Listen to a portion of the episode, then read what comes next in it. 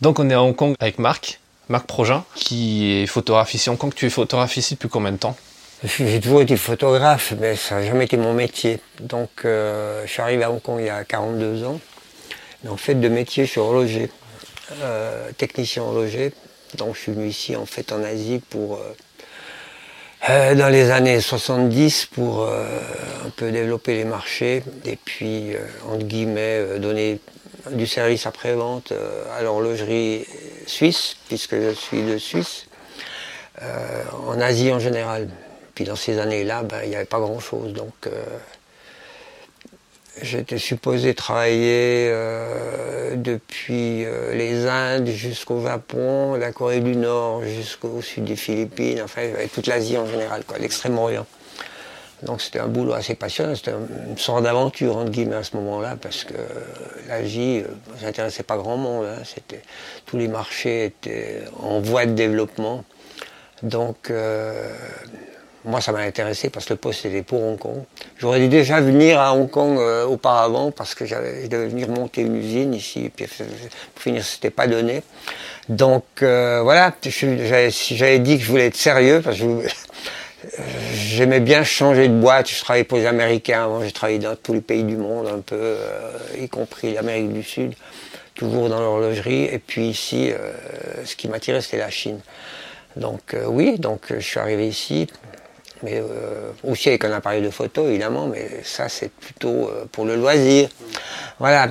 Mais ça s'est avéré euh, utile parce qu'en fin de compte, j'arrivais dans les contres, j'ai voyagé énormément dans toutes ces contrées ici, où aller chercher des photos dans ces coins-là, ça valait vraiment le coup.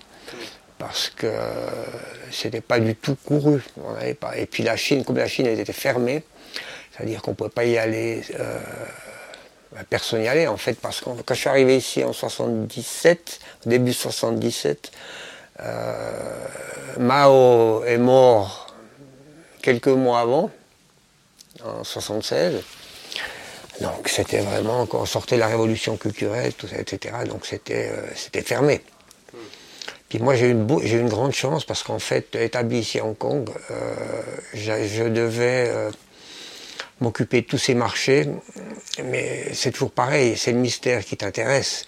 Donc euh, la Chine est mystérieuse parce qu'on ne pouvait pas y aller. Donc il fallait, il fallait avoir, euh, il, fallait avoir, il fallait avoir des droits, il fallait faire des demandes et tout, etc. Alors c'était particulier parce qu'à Hong Kong, en fait, ça fait sourire aujourd'hui, euh, l'ambassade donc on était chez, on est chez les Anglais ici à cette époque-là. Donc l'ambassade, elle était à Londres.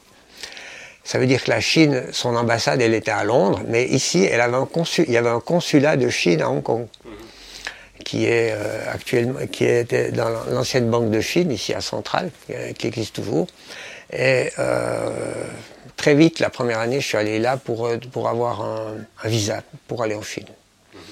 Et j'ai eu beaucoup de chance parce qu'en fin de compte, je représentais, entre guillemets, en, tant que technicien, euh, la plus grande boîte d'horlogerie au monde.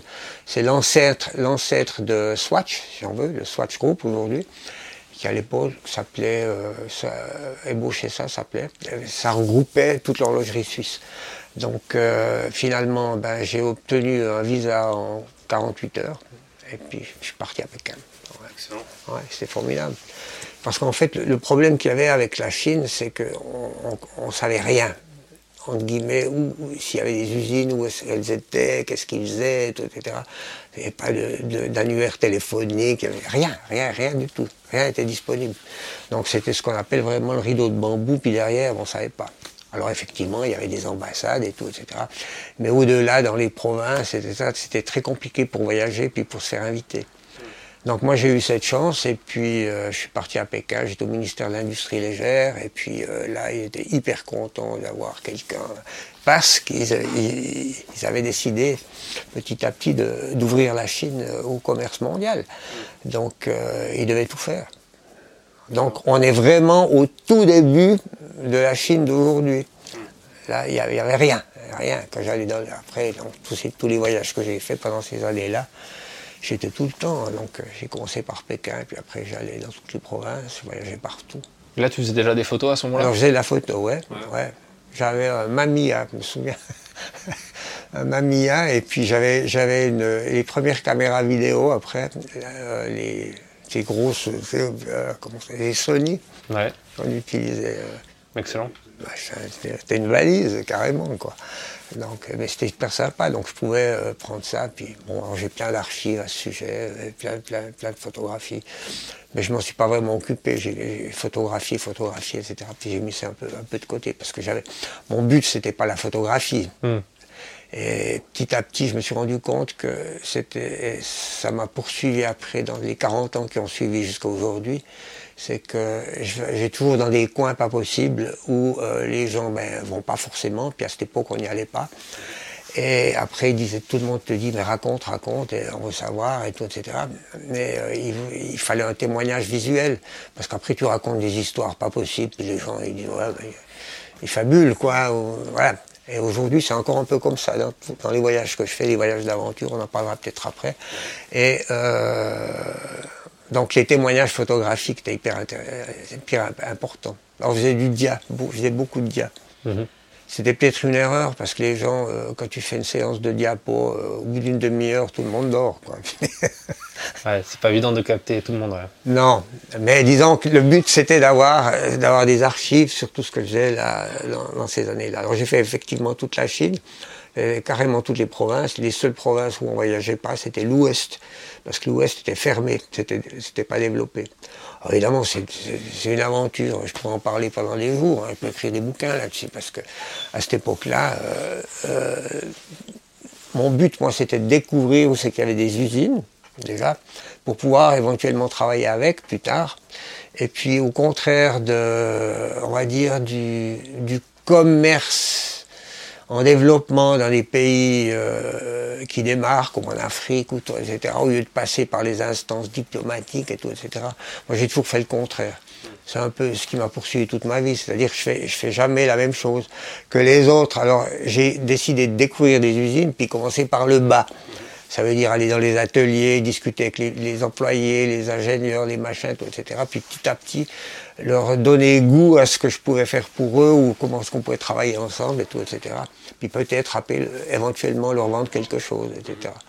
Donc les premières, les cinq premières années que je suis allé là-bas, c'était que de la découverte. Et j'achetais rien D'accord. juste pour parler une seconde, une une minute du, du- du boulot que je faisais, c'est-à-dire que comme la Chine achetait une fois par année ou tous les deux ans euh, un certain nombre euh, de produits étrangers, il n'y avait pas beaucoup d'argent à l'époque, hein, c'était un pays vraiment pauvre. Donc ils achetaient que quand ils avaient de l'argent. Ça veut dire quoi? Ça veut dire qu'ils avaient des plans quinquennaux, qu'ils ont d'ailleurs toujours aujourd'hui. Donc euh, la première année, ils décidaient qu'ils allaient, qu'ils allaient acheter dans cette tranche de 5, de cinq ans. Et euh, alors ils faisaient des sélections, ils cherchaient des produits, qu'est-ce qui pouvait les faire avancer, tout, etc. Mais à partir de ces années-là, 77, 78, ils ont décidé de développer, de moderniser la Chine, totalement. Mais ils partaient vraiment de zéro. Alors ils avaient des usines, euh, mais c'était des usines dans l'industrie légère. Il y a des, des- des industries qui n'existaient pas. L'industrie plastique, par exemple, ça n'existait pas. J'ai jamais vu du plastique en Chine à l'époque. C'est un- truc de fou, parce qu'en fin de compte, quand on regarde aujourd'hui euh, la Chine polluée, et tout, etc., euh, les trois quarts, c'est du plastique. hein, dire. donc, donc c'était incroyable, parce qu'en fin de compte, euh, c'était un pays hyper écologique, entre guillemets. C'était euh, bio, on va dire. Tout, tout ce qui était rural et tout ça, les campagnes et tout, etc. C'était les engrais, euh, les engrais humains. Il y avait- rien, il avait, rien d'artificiel. Donc c'était une chaîne entre guillemets sale parce qu'ils utilisaient le charbon à fond comme ils l'utilisent encore aujourd'hui, mais saine. On n'avait pas tout ça. Puis alors après, ben, ils ont épousé, entre guillemets, euh, tout ce qui venait de l'Ouest, euh, le coca, les machins, etc. Ils ont développé l'industrie plastique, d'autres industries, etc. Euh, L'industrie, euh, euh, comment est-ce qu'il faut dire ça, pétroli- pétrolière Hmm, Pétrochimie quand même. pétrochimique etc. Puis après, ben, petit à petit, voilà, c'est- devenu ce qu'est ce qu'est la Chine aujourd'hui. Je fais un grand bond en avant, mais je veux dire, c'était un peu ça. Donc c'était une Chine hyper intéressante. Et pour moi, c'était vraiment, c'est une, une belle aventure. Alors c'était compliqué parce qu'en fin de compte, pour aller dans chaque ville, si on c'était, il fallait un permis pour la ville. Donc, euh, ça arrivait plusieurs fois où j'avais pas de permis. J'arrive à la gare et puis la police, il disait par ici, vous allez où? Puis alors, il me gardait un moment, puis après, après je disais, je vais visiter l'usine XYZ. Alors après, il y a quelqu'un qui venait de l'usine, etc. Et puis bon, c'était bon, quoi. Parce qu'ils avaient, ils avaient un intérêt à ce, à ce que je faisais. C'était pas, pas là-bas pour espionner ou quoi que ce soit, mais c'était vraiment pour développer. Et, en, voyageant, c'est assez fou parce qu'ils vous disent pas au départ euh, euh, où il y a des usines et tout, etc. Alors c'est en discutant avec celui-ci dans cette usine-là que tu savais qu'il y en avait une autre et tout, etc. Et pour finir, je voyageais mon but, c'était en général, je prenais un avion. Il y avait très peu d'aéroports. Hein. Il y avait Shanghai, il y avait Pékin, il y avait Canton, il y avait Tianjin. Oh, Tianjin, hein, je prends les vieux noms. Et puis en Mandchourie, il y avait Harbin. Et tout le reste, c'était des aéroports militaires, mais on peut pas y on, peut pas, C'était les seuls aéroports. Donc euh, c'était des voyages en train. Hmm. Alors je prenais l'avion jusqu'au fin fond de la Mandchourie, à la limite là. Euh, euh, la, Sibérie orientale, et puis après je redescendais depuis là jusqu'ici. Alors ça me prenait 15 euh, jours. Je m'arrêtais à la gare suivante, j'allais voir s'il y avait une usine, etc. etc. C'était un voyage formidable. Et tu faisais des images à ce moment-là déjà? Aussi. Ouais. T'avais pas de problème à bosser comme ça, enfin à faire des images, les, les gens t'embêtaient pas? Non, en fin de compte, la Mandchourie était interdite. Hein. La Mandchourie, elle s'est ouverte. La Mandchourie, c'est tout ce qui est donc à l'est de Pékin.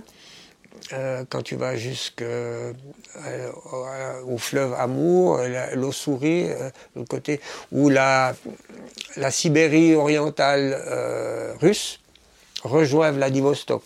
Donc c'est toute cette partie-là. Ça, comprenait euh, trois provinces. Il y avait le Liaoning, il y avait le Jilin et puis il y avait le Heilongjiang. C'était les trois grosses provinces. Mais c'était euh, le pays, alors, euh, moins 40 en hiver, hein, là au fond. Hein, puis industrie, industrie lourde, c'est là qu'ils faisaient tous les, camions, les autobus, les machins. Et noir, la grosse métallurgie. Je passais en train en hiver là-bas, la neige était noire. C'était épouvantable. Hmm. Puis à la frontière de la Corée du Nord, j'étais aussi souvent là. Il y avait des usines d'horlogerie là aussi. T'es allé en Corée du Nord aussi? Ouais, une fois. Mais c'était pas mon but. Hein. Les Coréens du Nord, en fait, pour en parler, parce que le but c'est toujours l'horlogerie en fin de compte. Et puis il faut se rendre compte d'une chose, c'est que l'horlogerie c'est la mère d'un tas d'industries, dans les industries micromécaniques c'est parce que quand tu maîtrises l'industrie horlogère, tu, maîtrises toute la, fine mécanique. Et même aujourd'hui, dans tout ce qui est médical, machin, tout, etc., toutes les petites pièces, les micro-composantes, ça part de l'horlogerie, toujours pour ça que la Suisse, là, ils sont hyper forts là-dedans, ils sont, ils sont vraiment canons. En France, c'est dommage, vous avez perdu tout ça. Mais toi, tu étais, tu étais horloger, tu fabriquais les horloges ou tu étais... Alors justement, c'était ça, c'était ça le, mon gros truc ici, c'est que en fait, quand tu deviens horloger, ben, je sais pas, alors tu as différents métiers dans l'horlogerie, mais le métier d'horloger, en général, tu t'apprends à, à faire une montre, donc, et puis après, tu peux apprendre à la réparer, c'est encore une année ou deux de plus, puis après, tu peux être technicien. Puis là, ça comprend euh, la fabrication, les méthodes de fabrication en, série. Mhm. Un horloger, il, apprend à faire sa montre et tout, etc. Puis après, bah, il bosse dans une usine d'horlogerie et, il fait de l'assemblage, etc. Mais il, il, fait, il fabrique plus, on va dire c'est fini, parce que ça, ça c'est l'industrie horlogère, c'est la, fabrication euh, en masse. Donc, moi, euh, je maîtrisais cette partie de l'horlogerie, mis à part euh, faire une montre, c'est-à-dire tout ce qui est machine, machine-outil, comment fabriquer les composants, tout, etc. Puis ça, c'est hyper important, parce que c'est vraiment, c'est le c'est l'ameublement industriel, c'est la stratégie de départ pour pouvoir maîtriser l'horloger. Par exemple, ici à Hong Kong, ils n'ont jamais fait ça. Hong Kong, ils faisaient, à un moment donné, dans les années 2000, euh, ils faisaient un milliard de montres ici. Un milliard. Bon, des montres à deux francs, hein, je veux dire, rien du tout, quoi. Mais c'était que de l'assemblage. On achète le cadran, on achète la boîte, on achète les aiguilles, et puis on achète le mouvement, boum, on met une marque dessus, et puis on vend, quoi. Et puis des, des séries monumentales aux États-Unis ou ailleurs, etc. Mais ça, c'est pas l'horlogerie, c'est du. Ouais, guillemets. Ils appellent ça du private label. Tu mets une marque dessus, etc.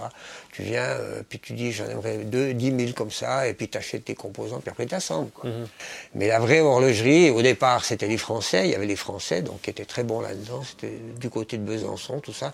Il y avait en Suisse, évidemment. Et puis après les Japonais, les Indiens un petit peu. Et puis euh, la Chine. Euh, il y avait un peu il y avait l'Allemagne aussi. La Russie, ils ont il y avait des usines aussi, ils ont copié un peu des Suisses parce qu'ils n'étaient pas, pas excellents, on veut dire, en micromécanique. Et puis les Chinois ont commencé dans les années 50, ils ont appris des Russes. Puisque les Russes et les Chinois euh, collaboraient beaucoup jusqu'en 58. Donc euh, c'était toute une aventure cette histoire-là. Donc la première usine d'horlogerie chinoise, c'est en 52 à Tianjin. Et puis après, euh, ils ont développé dans toutes les, dans toutes les provinces des usines. Donc, euh, donc moi, euh, j'ai découvert toutes ces usines, etc. Mais, il y avait un mais. C'est comme je dis maintenant, l'horlogerie, c'est la mère de tas d'autres industries. Et notamment l'armement. Hmm. Petit, précis, mécanisme et tout, etc. Alors tu fais quoi avec ça? Tu peux faire des mécanismes de bombes, tu peux faire des mécanismes de tout, de fusils, ou ne sais rien quoi, etc. Et euh, j'ai tout de suite découvert en Chine, euh, dans les premières usines que j'allais visiter, il y avait toujours deux parties. Alors il y avait une partie horlogerie, et puis après il y avait un mur. Mais tu savais bien qu'il y avait quelque chose derrière. Ouais, une partie militaire quoi. Ben ouais, donc ils Et puis en fait les usines, les, beaucoup que je visitais, elles étaient perdues un peu dans les campagnes. Bon, il y en avait en ville, hein, mais il y en avait beaucoup dans les campagnes, euh, dans les coins assez reculés, près des montagnes et tout, etc. Donc ils faisaient pas, des, trucs pour grenades ou pour des, petites bombes à retardement, rien. Enfin bref, ça m'intéressait pas, mais je le savais, je le savais. Donc les Chinois, ils ont voulu développer l'horlogerie parce qu'ils ont pensé que c'était... Bon, il y a un truc que je raconte tout le temps, et puis euh, les gens ne me croient pas, mais c'est la vérité, euh, c'est que Mao, avant qu'il meure, dans les, dans les années 74, 75, il avait décidé déjà une certaine modernisation de la Chine dans son, fameux, ses fameux discours et tout, etc. Donc il voulait, il voulait préparer le futur. Et euh, le futur, ça voulait dire quoi? Ça voulait réorganiser tout le pays, la manière de travailler. Il fallait être à l'heure. Et il y avait ça. Et ça, ça m'est toujours resté dans l'oreille parce qu'en fin de compte, pour être à l'heure, ben, il faut se lever et puis il faut bosser. Parce qu'en Chine, jusqu'en 88, euh, il y avait deux heures de pause à midi. Hein. Et quand on travaillait en Chine, c'était, euh, ils avaient des quotas, par exemple, dans, l'usine, ils devaient faire tant de montres aujourd'hui, ou tant d'autres, dans d'autres usines, tant de produits. Puis quand ils avaient fini, ils restaient et ils se mettaient comme ça sur le, sur le, sur le banc, et puis ils attendaient euh, la fin de la journée. Hmm. Ils avaient fait leur quota, c'était fini. On bossait comme ça. C'était un truc de fou, parce qu'en fin de compte, euh, et puis une usine, c'était pas, c'était pas un bâtiment, c'était une ville on appelait ça, c'était les villes usines. Hmm. Alors il y avait, euh, bah, il y avait, oui, il y a la production, mais avant la production, bah, il fallait la matière première. La matière première, il fallait, tu allais la chercher où? Il fallait la faire. Ils avaient des fonderies, ils fondaient du laiton, ils fondaient de l'acier, etc. Puis après, petit à petit, ben, au bout, il y a la montre qui sortait. Ça coûtait des fortunes. À ce moment-là, du coup, tu fais des, tu fais des photos de, de tous ces voyages où tu pars pour travailler, mais à aucun moment tu décides de devenir photographe professionnel? Plus tard. Ça, c'est plus tard. C'est-à-dire, je suis pas venu professionnel. Les gens disent que je suis professionnel parce qu'effectivement, euh, je produis énormément et puis euh, je n'avais pas fait un métier, mais en fait, il y, a eu un tournant, c'est-à-dire que dans après, euh, jusqu'à fin des années 80, alors parallèlement, il y, a, une chose qui est très importante et puis qui m'aide beaucoup en photographie aujourd'hui. Parallèlement, moi j'ai toujours été très sportif foot, machin, etc., euh, tennis, et, puis euh, course à pied, mais toujours un amateur. Bon, le foot, c'était bon, quoi, enfin, comme tout le monde. Et puis, euh, je bossais tellement en Chine, c'était. c'était parce que quand ça a commencé à marcher en Chine, donc moi j'ai arrêté avec la boîte avec laquelle je travaillais, donc pour les, pour les, cette boîte suisse, j'ai monté mes propres sociétés. Parce qu'en fait, je voulais travailler avec euh, l'Extrême-Orient et les Suisses n'étaient pas intéressés. Ils ne voulaient pas. Ils voulaient, eux, garder leur truc euh, à leur manière et tout, etc. Mais moi, quand j'ai vu les possibilités qu'il y avait, J'ai dit, mais ça, il faut le faire si, ça, c'est niet. J'ai dit, bon, ok, alors je vais le faire moi-même. Et puis, euh, bon, j'ai arrêté. Et puis, en fait, je voulais presque quitter l'Asie. Puis finalement, avec ma femme, on a décidé de rester. Et puis de monter. J'ai monté cette boîte. Et puis, ça a eu un succès phénoménal tout de suite.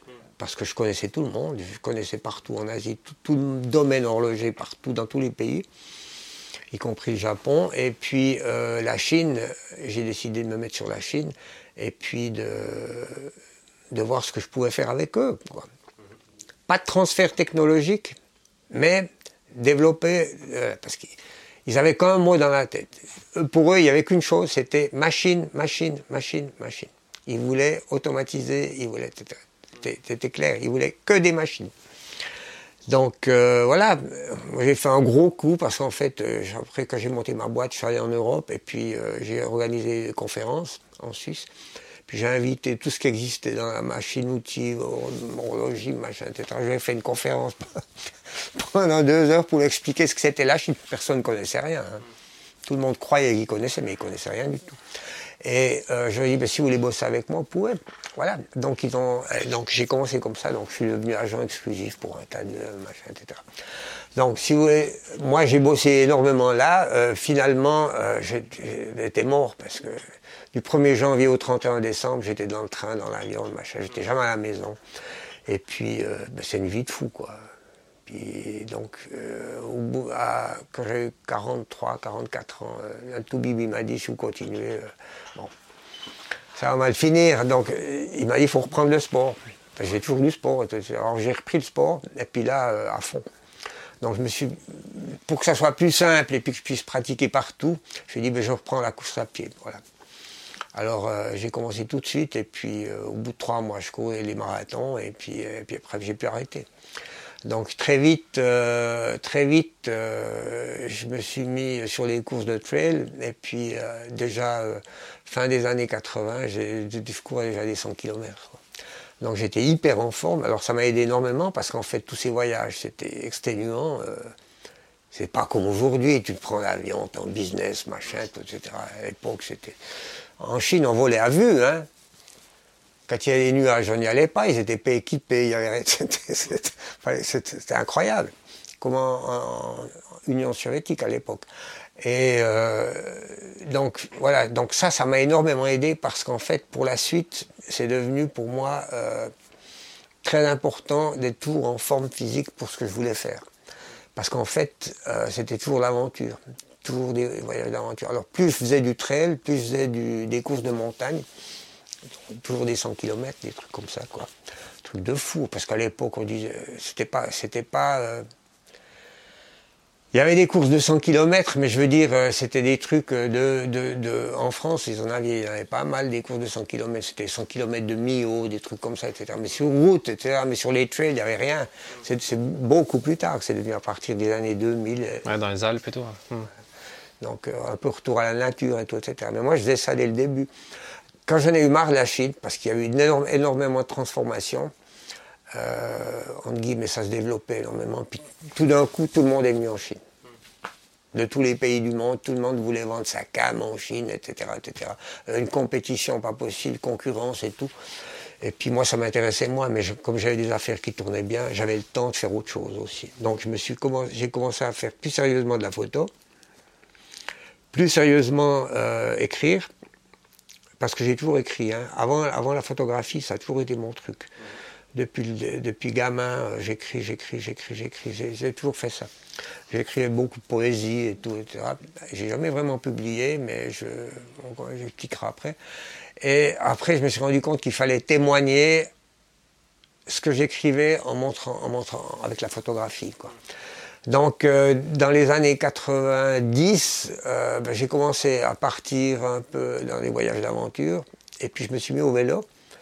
Parce qu'en fait, on m'a invité à une course, je me souviendrai toujours, celle-ci, c'était la première course en Mongolie, à 100 km. Ils avaient organisé une course là-bas, un coin paumé, à frontière de la Sibérie. Et puis, euh, c'était premier la première course qu'ils aient jamais organisée en Mongolie. Mongolie, donc extérieure, hein, donc pas la Mongolie chinoise, donc le pays ou Lambator, etc. Et euh, j'y suis allé. Et puis ça m'a fasciné, parce qu'en fin de compte, je me souviens, c'était à 1000, 1500 km d'Oulan-Bator, 1000 km dans les, perdu dans les montagnes, en frontière de la Sibérie. On a pris un hélicoptère. C'est tous les coureurs internationaux, on était je ne sais plus combien, 80 ou je sais plus. Et puis on était dans deux gros hélicoptères russes, c'est Sikorsky, je sais pas quoi. on volait très bas, sur 1000 km comme ça. Puis je regardais en dessous, il n'y avait rien. C'était que des déserts, les montagnes, etc. Pas une ville, rien du tout. C'est extraordinaire. On avait fait cette course, etc. J'ai dit, l'année prochaine, je reviens. Mais je reviens, puis je me grattais le crâne. J'ai dit, j'ai décidé de faire en vélo. Donc j'ai demandé à tout le monde s'il y avait déjà quelqu'un qui avait fait du vélo en Mongolie. Tout le monde me regardait, me prenait point à, à donc, et euh, donc je suis parti et depuis ces, années-là, euh, chaque année, je suis allé en Mongolie. Ça fait maintenant 20 et quelques années que je vais chaque année. Alors chaque fois en vélo. Alors j'ai commencé d'abord des petits voyages. Le premier c'était 1000 km dans un caillasse. Puis après le deuxième c'était 2000, puis après c'était 3000, puis après toujours avant la course. Hein. Alors, les gens disaient complètement fou celui-là, parce que j'arrivais trois, deux jours avant la course, puis après il fallait que je me tape 100 km dans les montagnes. Mais j'étais toujours dans les premiers, ça marchait super bien. Donc j'ai une forme, une forme physique d'enfer. Puis dans ces voyages-là, alors j'ai, j'ai en guillemets appris à maîtriser beaucoup la lumière en photographie. Parce qu'alors, dans les déserts et tout ça, etc., me suis rendu compte que la photographie, c'était totalement différent de ce que je pouvais pratiquer ailleurs. Avec des telles lumières intenses et tout, etc. Puis c'est là que j'ai décidé d'acheter vraiment du bon matos pour pouvoir euh, sortir des, photos euh, valables, quoi, parce que... à ce moment-là, tu es, euh, autodidacte en, en images ouais, totalement, ouais. En fait, presque pour tout, sauf mon métier, quoi. Mais je veux dire, à part tout ce que je fais, je me débrouille toujours moi-même. C'est peut-être un c'est presque un défaut parce qu'en fin de compte, ça, bouffe du temps parce qu'il faut toujours euh, euh, te tenir au courant, plutôt que d'aller faire une école, etc. Mais j'ai jamais voulu. Donc, dans tout ce que je fais, ça, a toujours été comme ça. par contre, ce qui est intéressant, c'est que tu développes d'autres idées que les autres n'ont pas. Parce qu'ils suivent une école, puis ils suivent une manière de faire, etc. Puis toi, tu te rends bien compte des fois que, bon, c'est bon, mais tout le monde fait la même chose. Puis moi, ça a toujours été, euh, j'ai jamais aimé. C'est comme quand j'écris. Euh, je peux pas mettre sur une page deux fois le même mot. Pour moi, c'est insupportable. Il faut toujours un synonyme. Il faut, toujours se creuser la tête pour faire différemment. Voilà. Et puis c'est ça, pour moi, la beauté, des, la, beauté dans les textes et puis euh, dans la photographie, ben, c'est essayer de faire autre chose. Évidemment, aujourd'hui, euh, je peux aller faire, euh, je peux faire 2000 km à vélo pour aller faire la photo là-bas au coin d'un ours, j'en sais rien quoi. Puis t'as l'autre qui va arriver avec son avion personnel, il va se poser, puis il va faire la photo. Donc on en est là aujourd'hui. Mais moi, avant tout, c'est le témoignage, c'est la nature et surtout l'effort. S'il n'y a pas d'effort physique, ça ne m'intéresse pas.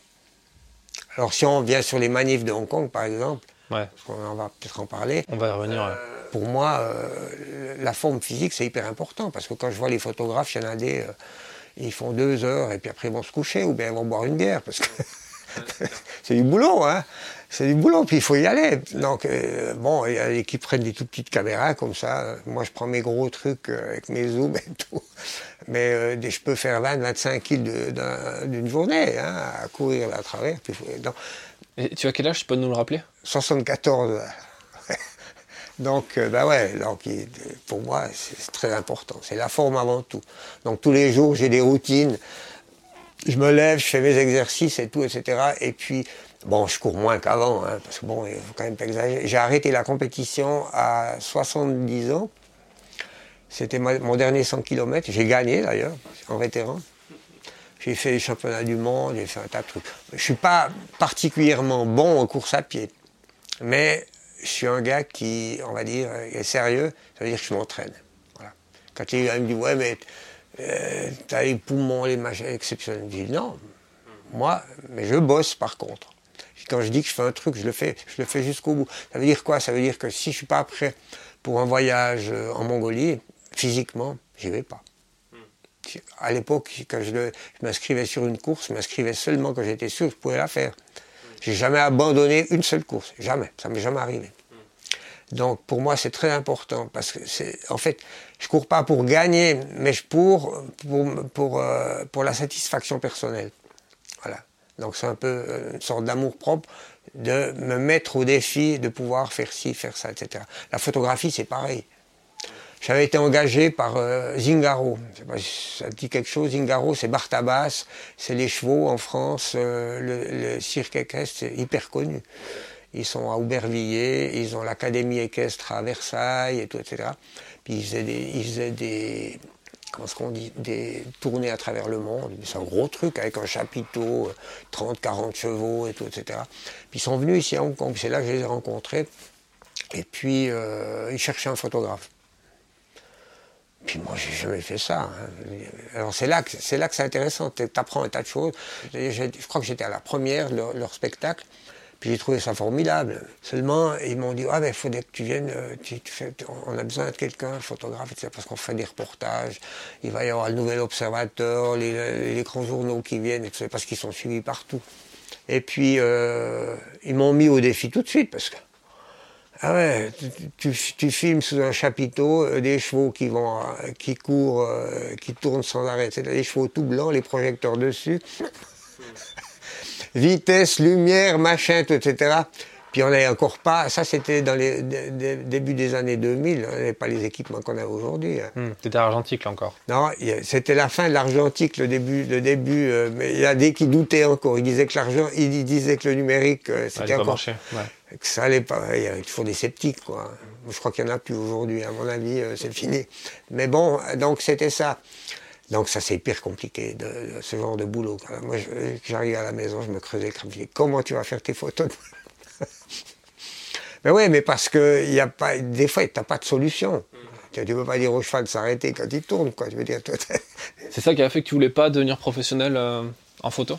Ben peut-être, je sais pas. Euh, bon, je dois dire que euh, quand j'ai arrêté de travailler officiellement, puis j'ai vendu mes sociétés, tout ça, etc., que j'ai arrêté, parce que en fait, j'avais préparé ça depuis longtemps. J'avais préparé une retraite. Je me dit, moi, un jour, je vais continuer, je vais passer à la culture. Parce que bon, ma femme est la librairie, c'est la librairie française de Hong Kong. Ma fille, elle est culturelle, elle, fait, elle, elle, est, elle est designer, etc. Et puis moi, euh, ben, j'écris tout ça, la photo. Euh, c'est une famille, qui est, on, on, est tous là-dedans, on va dire, dans des domaines différents. Et euh, je me suis dit, euh, il faut que tu te prépares une, une porte de sortie, c'est-à-dire physiquement être en forme pour pouvoir continuer ce que tu fais, les voyages d'aventure et tout, etc. Et d'autre part, la photographie, etc. Donc, il fallait trouver des, des moyens pour survivre. Mmh. Donc, j'ai bossé comme un malade. Après, j'ai fermé les sociétés, j'en ai vendu un petit peu et tout, etc. Puis, j'ai dit, je me suis fait un pécule suffisant pour pouvoir continuer sans trop gagner. Voilà, puis pas vivre de la photographie. Donc, pas mettre cette pression-là d'accepter des mandats, d'aller faire de la photo ici, etc. Parce que euh, puis on me dit, euh, puis j'ai horreur. Quoi. Alors ça, c'est toujours été mon truc. Hein. En fait, je pense que dès le départ, euh, quand je travaillais au début, quand, les, quand j'avais 25-30 ans, je crois que j'étais pas fait pour bosser pour les autres. J'avais toujours un désir d'indépendance, de liberté, etc. Et puis, euh, quand j'estimais que j'avais fait mon temps dans une boîte, j'ai travaillé une année, une année et demie. J'ai des postes super. Hein. Je travaillais pour des Américains m'envoyaient dans le monde entier. Euh, tout d'un coup, Stockholm, ici, après euh, Rio de Janeiro. Et puis, tout d'un coup, oh, allez, on passe à autre chose. Toujours quelque chose de nouveau et tout, etc. Et puis après, quand j'ai décidé de me mettre à mon compte, c'était en fait ça. J'ai envie d'être, pour moi, décider moi-même ce que j'ai envie de faire et tout, etc. Puis c'était formidable, parce qu'en fin de compte, ça, a marché d'un coup parce que j'étais fait pour être indépendant, puis avoir marché selon mes propres idées, tout, etc. Donc, euh, voilà, donc euh, en photographie, et euh, quand j'ai décidé d'arrêter tout ça, de, de, mon travail, que je me suis mis à la photo sérieusement, et puis à l'écriture, ça venait naturellement. C'était préparé depuis longtemps. C'est pas le gars qui arrive à la retraite puis qui se gratte le crâne que je vais faire, je vais faire du jardin, je vais faire de la photo. Parce qu'il y en a plein aujourd'hui qui font de la photo comme ça, qui sont devenus parce que la, photographie aujourd'hui à la portée de tout le monde. il y a peu de gens qui vont quand même aussi loin que toi en, termes de voyage, en termes de production, en termes de qui fait des expos, qui vend des tirages, qui suit les mouvements sociaux ici à Hong Kong au final, tu, es presque plus actif que certains professionnels qui, font ben, c'est fort possible. Ouais, c'est fort possible parce que quand je fais un truc dans n'importe quel domaine, hein, avant c'était dans mon métier ou c'était dans l'écriture, etc. Il faut que ça soit parfait. Hmm. Je ne peux pas euh, aller euh, faire les choses à moitié, ou alors je ne les fais pas.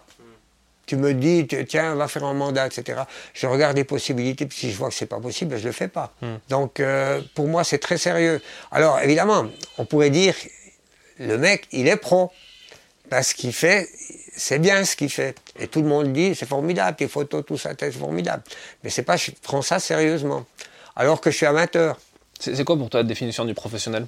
Parce que c'est un truc qui c'est un débat qui est tout le temps euh, en cours, y compris tu vois dans, les vidéos que je fais ou les podcasts que je fais, il y a tout le temps quelqu'un dans les commentaires qui va dire oui mais être professionnel c'est pas euh, tu vois le dernier la dernière interview que j'ai fait avec un photographe de surf, il dit euh, pour lui être photographe professionnel c'est gagner assez d'argent pour faire vivre sa famille et, vraiment gagner de l'argent avec. Il y a d'autres gens qui disent non, c'est pas ça, c'est connaître l'appareil photo, connaître les photos, etc.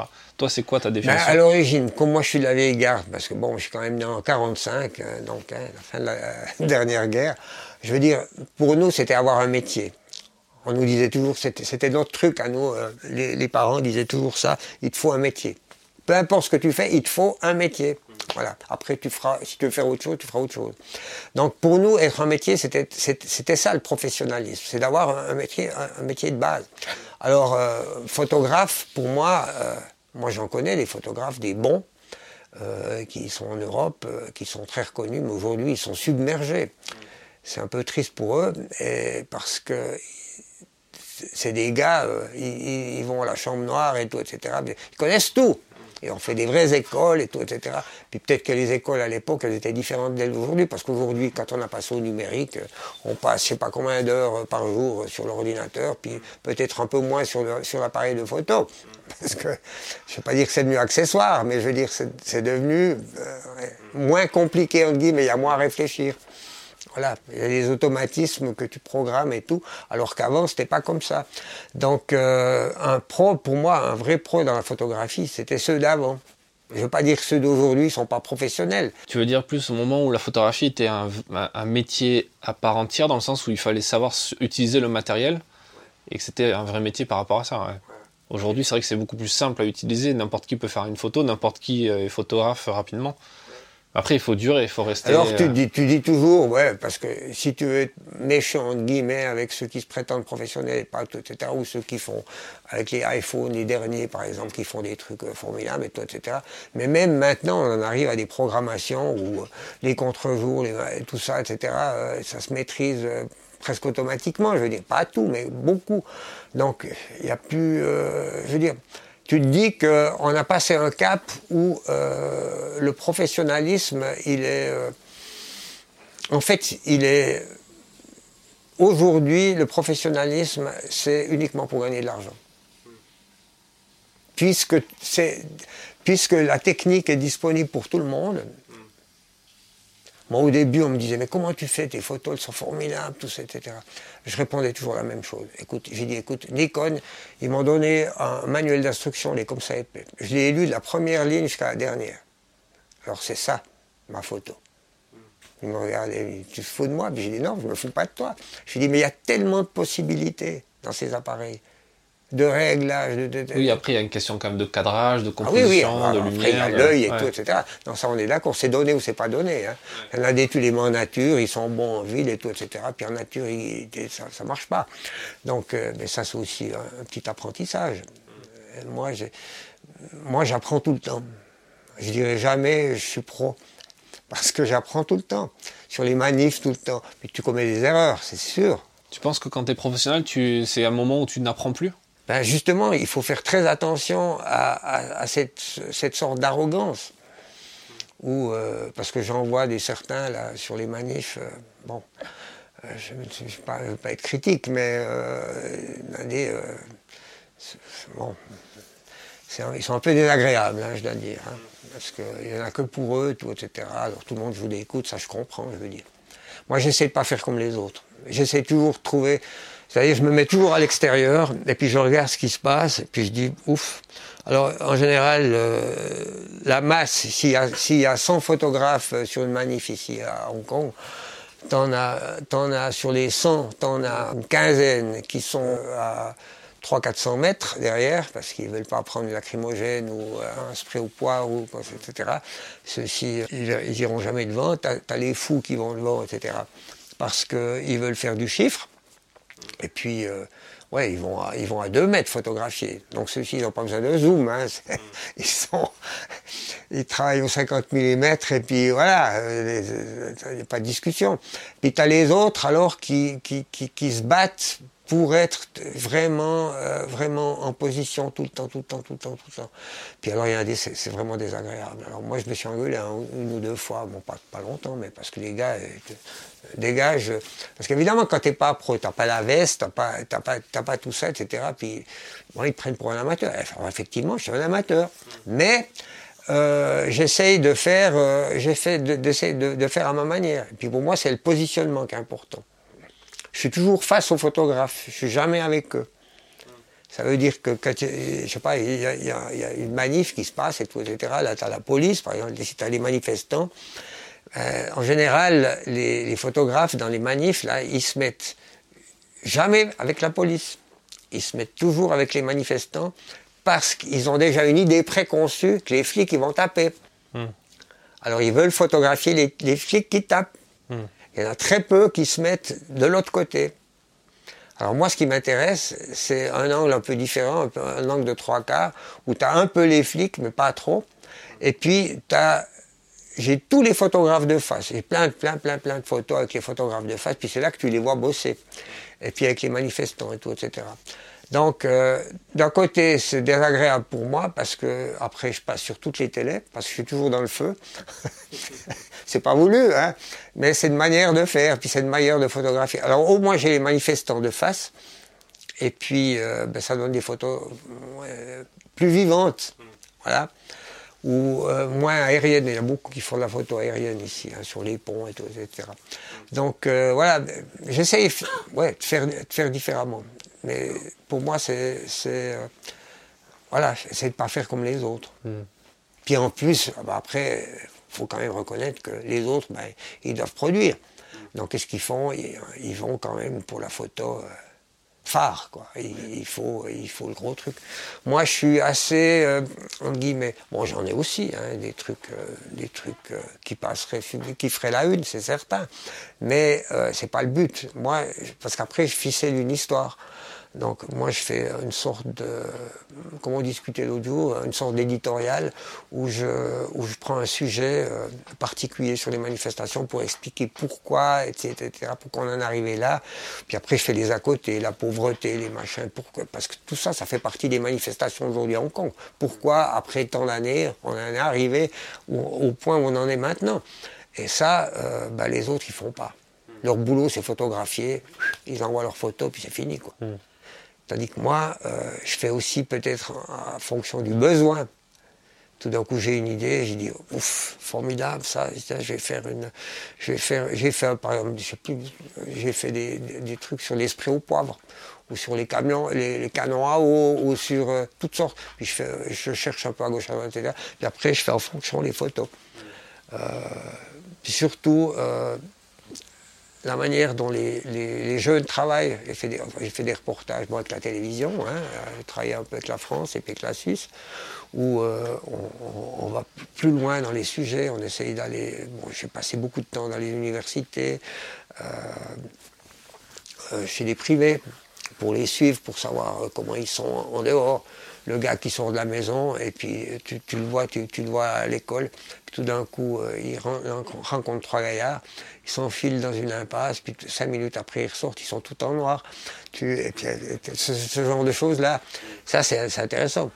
Tandis que le journalisme, maintenant, c'est plutôt... Euh, l'événement, on voit, tout d'un coup on dit bah, il va y avoir une grosse manif ce week-end, et il y en a qui arrivent en avion, puis poum, ils sont là euh, juste pour, euh, pour photographier ce qui va se passer ce week-end-là. Aujourd'hui c'est presque plus possible, parce qu'en fin de compte maintenant c'est devenu... Euh, c'est tellement... C'est tellement avant c'était statique, les manifs c'était toujours dans les mêmes quartiers, mêmes endroits, tout, etc. Même c'est fini, parce que la police arrête tout le monde. Donc, donc c'est des flashs. Hein.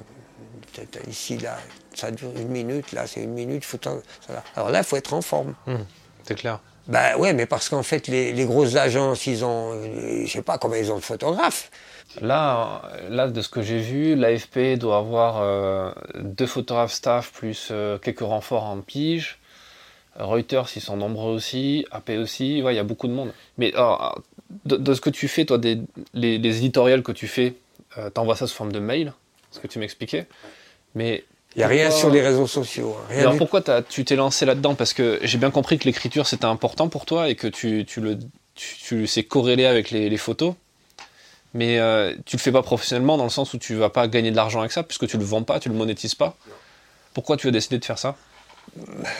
Bon, comme je disais, j'ai toujours écrit, etc. J'ai toujours euh, publié en guillemets un public que je connais au début, euh, non mais j'ai passé toutes les époques, parce qu'au début, je faisais déjà ça euh, avec le téléfax. J'envoyais mes trucs à travers le monde, des voyages ici à travers l'Asie, euh, téléfax. Alors, il était des tartines, c'était un truc de fou, parce qu'il fallait les envoyer un J'ai tout eu ici. Il y a eu d'abord le télégramme, avec la Chine, bossait avec des télégrammes. En chinois. Ça voulait dire quoi? Ça veut dire que ça n'existe pas le télégramme en chinois. Tu peux pas. Il n'y a pas. Alors on, avait des grilles.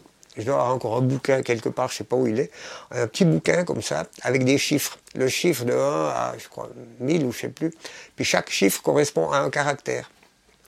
Alors quand tu composais un, message, je sais pas, j'y recevais en général, moi j'en envoyais pas, mais j'y recevais d'usine en Chine, me disait euh, cher monsieur Pao, c'est mon nom chinois, euh, monsieur Pao, venez nous voir.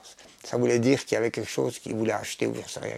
C'était, il, y avait, euh, il y avait une dizaine de, chiffres. Puis je devais aller chercher le télégramme à l'office des télégrammes ici, à Centrale. Puis après, euh, avec ma secrétaire, on regardait, on avait un petit bouquin, puis on déchiffrait, puis on, puis on regardait ce, qui était, ce que voulait dire le, en fait le télégramme. C'est comme ça qu'on bossait. Bon, ça c'était les années 70. Hein. Puis après, ben, il y, a eu, y a eu le téléfax, il y avait le téléx. Bon, le téléx, alors là, j'en voyais rien parce que c'était trop, trop, compliqué. Et, euh, mais beaucoup le, le, fax. Et puis après, euh, puis à ça, c'était les lettres manuscrites. Hmm.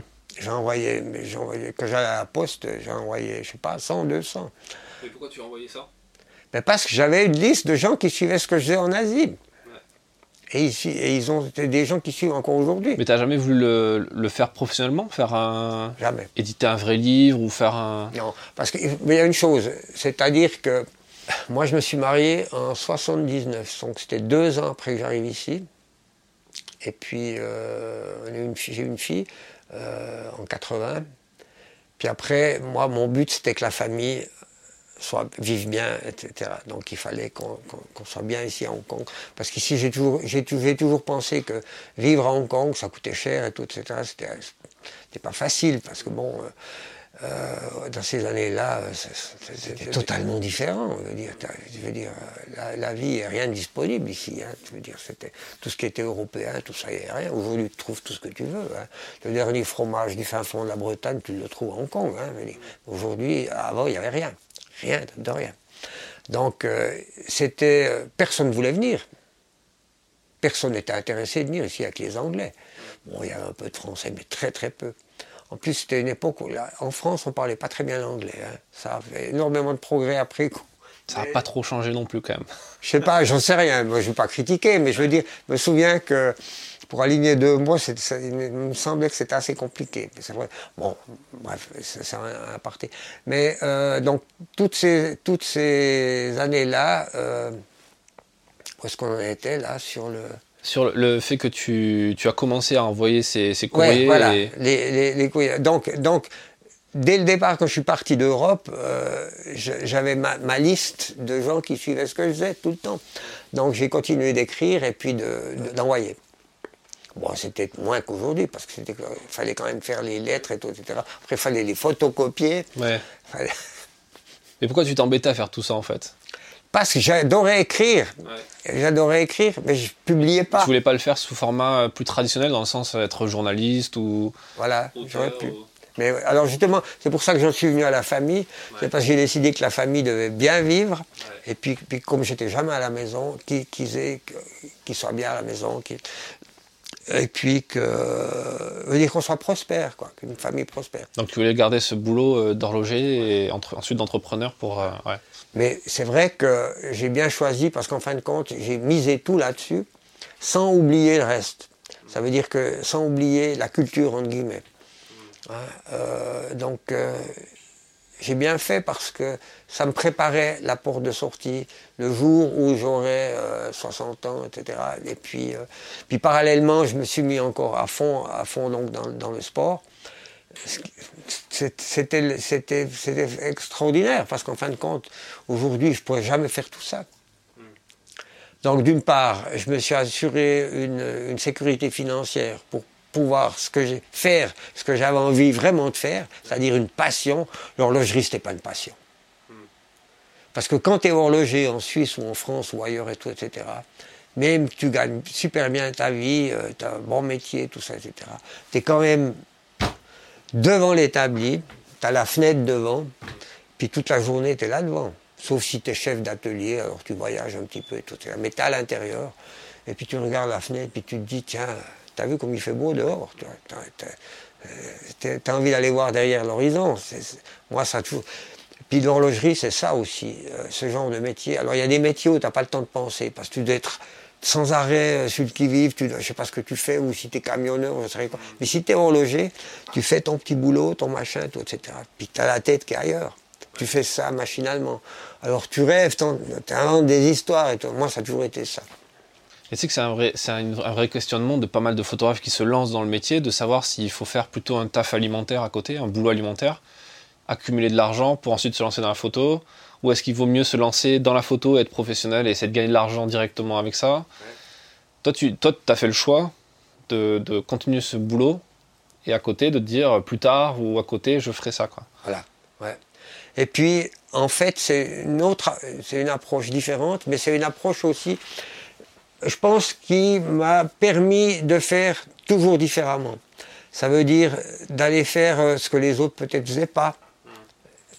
Euh, j'ai toujours un peu ce goût d'aventure, parce que quand j'ai commencé en Chine, c'était vraiment l'aventure. Il fallait être fou pour aller là-bas, euh, faire ce que je faisais à travers la Chine et tout, etc. C'était bah, c'était tout le temps, tout le temps, tout le temps. Hein. Moi, ici à Hong Kong, quand j'ai commencé à avoir des employés, il n'y en a pas un qui voulait venir avec moi. Pas un. Alors aujourd'hui, tout le monde rigole, parce que, mais parce qu'ils avaient tous peur. Tout le monde avait peur de la Chine. on a un nouveau peur aujourd'hui, mais c'est pour une autre chose.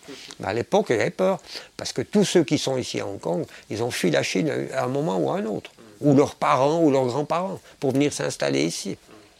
Ils fuyaient le communisme, ils fuyaient, euh, etc., à partir de 49. Hein, donc, hein quand, euh, quand euh, Chiang Kai-shek est parti à Taïwan. Puis Mao, ben voilà, il a fondé la, République populaire de Chine. C'est vrai que la peur, c'est quelque chose qui, qui, arrête pas mal de pas mal d'entrepreneurs, pas mal de gens. Et toi, par rapport à tout ça, ça, ça nous fait peut-être une bonne transition sur la partie manifestation. Euh, à l'heure d'aujourd'hui, toi, tu n'as jamais peur pendant ces manifs? Parce que on, s'est croisé quand même, c'est assez chaud quand même sur les, sur les manifs. Les flics font quand même assez peur. Les gamins en face euh, balancent des cocktails Molotov, des parpaings, des machins.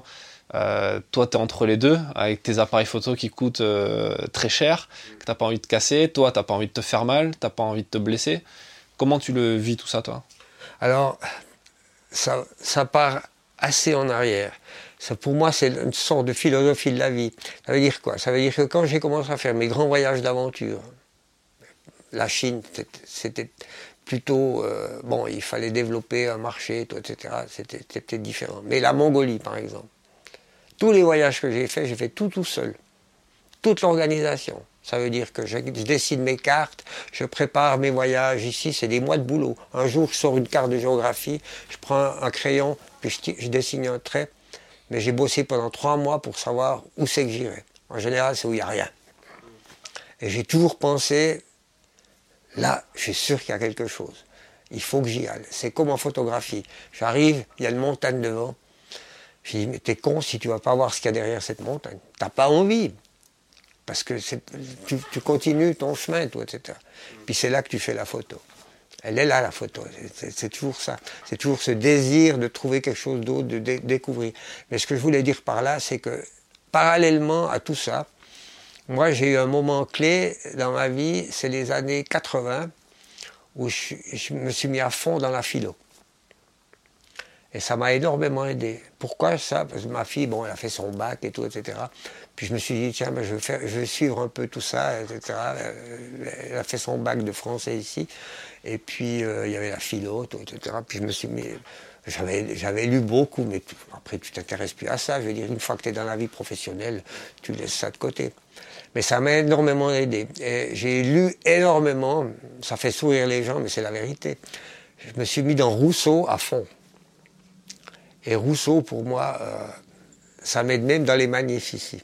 C'est marrant, hein parce que Rousseau, euh, c'était, je ne veux pas dire que c'est le père de la Révolution française, mais c'est lui qui a, qui a, qui été l'instigateur et c'est lui qui a écrit sur, euh, sur, sur tout ce qui est pré-révolutionnaire. D'ailleurs, même le, il y a des fondements, des fondements de, la Constitution, tout ça, etc. Il y a plein, il y a plein de choses de Rousseau. Et j'ai trouvé ça extraordinaire parce que je me suis mis là-dedans à fond. Et puis tout d'un coup, je suis arrivé en Mongolie dans les années 90 et je me suis retrouvé deux siècles en arrière, au milieu d'un nulle part où les gens vivent. C'est des nomades. Il y avait 60% de nomades à ce moment-là en Mongolie. 60%.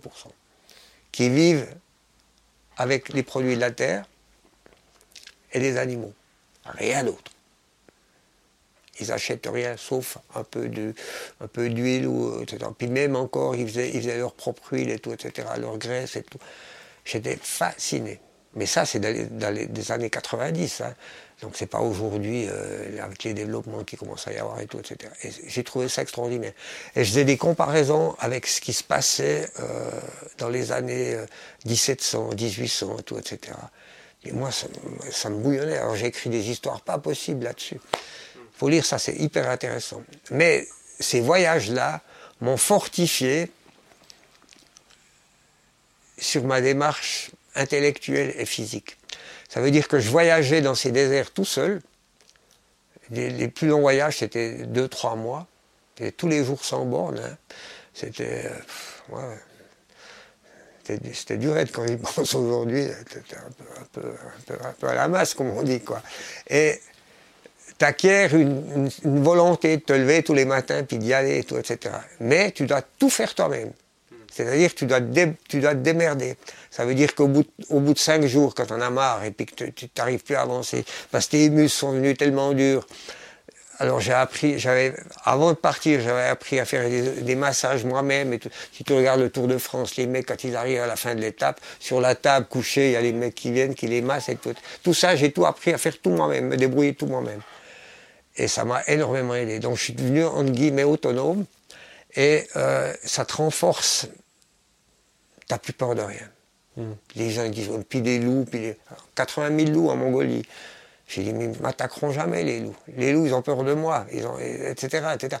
Et tout ça, j'étais avec ce contact avec la nature, et puis au fil des jours et des semaines et des mois et des années, t'acquiers une force intérieure qui te permet, ça fait sourire peut-être, mais t'acquiers une force intérieure qui, qui, qui, te, on va dire, qui te permet de, de faire face à un tas de choses avec sérénité. Tu regardes, tu regardes et tu sais où tu en es, tu vois. Et ce qui est extraordinaire, en fait, quand je dis, c'est que tu as une vision pas écourtée comme les gens aujourd'hui. Parce que les, les gens aujourd'hui vont sur leurs problèmes à eux. Donc ils ont une espèce de œil, des œillères et ils voient ça.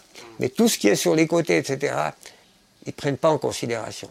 Et quand tu voyages dans le désert comme ça tout seul, t'as rien, t'as rien devant, t'as rien derrière, t'as rien sur les côtés. Des fois, tu peux être une journée complète a rien. Il n'y a que l'horizon. Et je dis toujours, tu te vides l'esprit. Au bout de déjà 7-8 jours, quand tu es parti,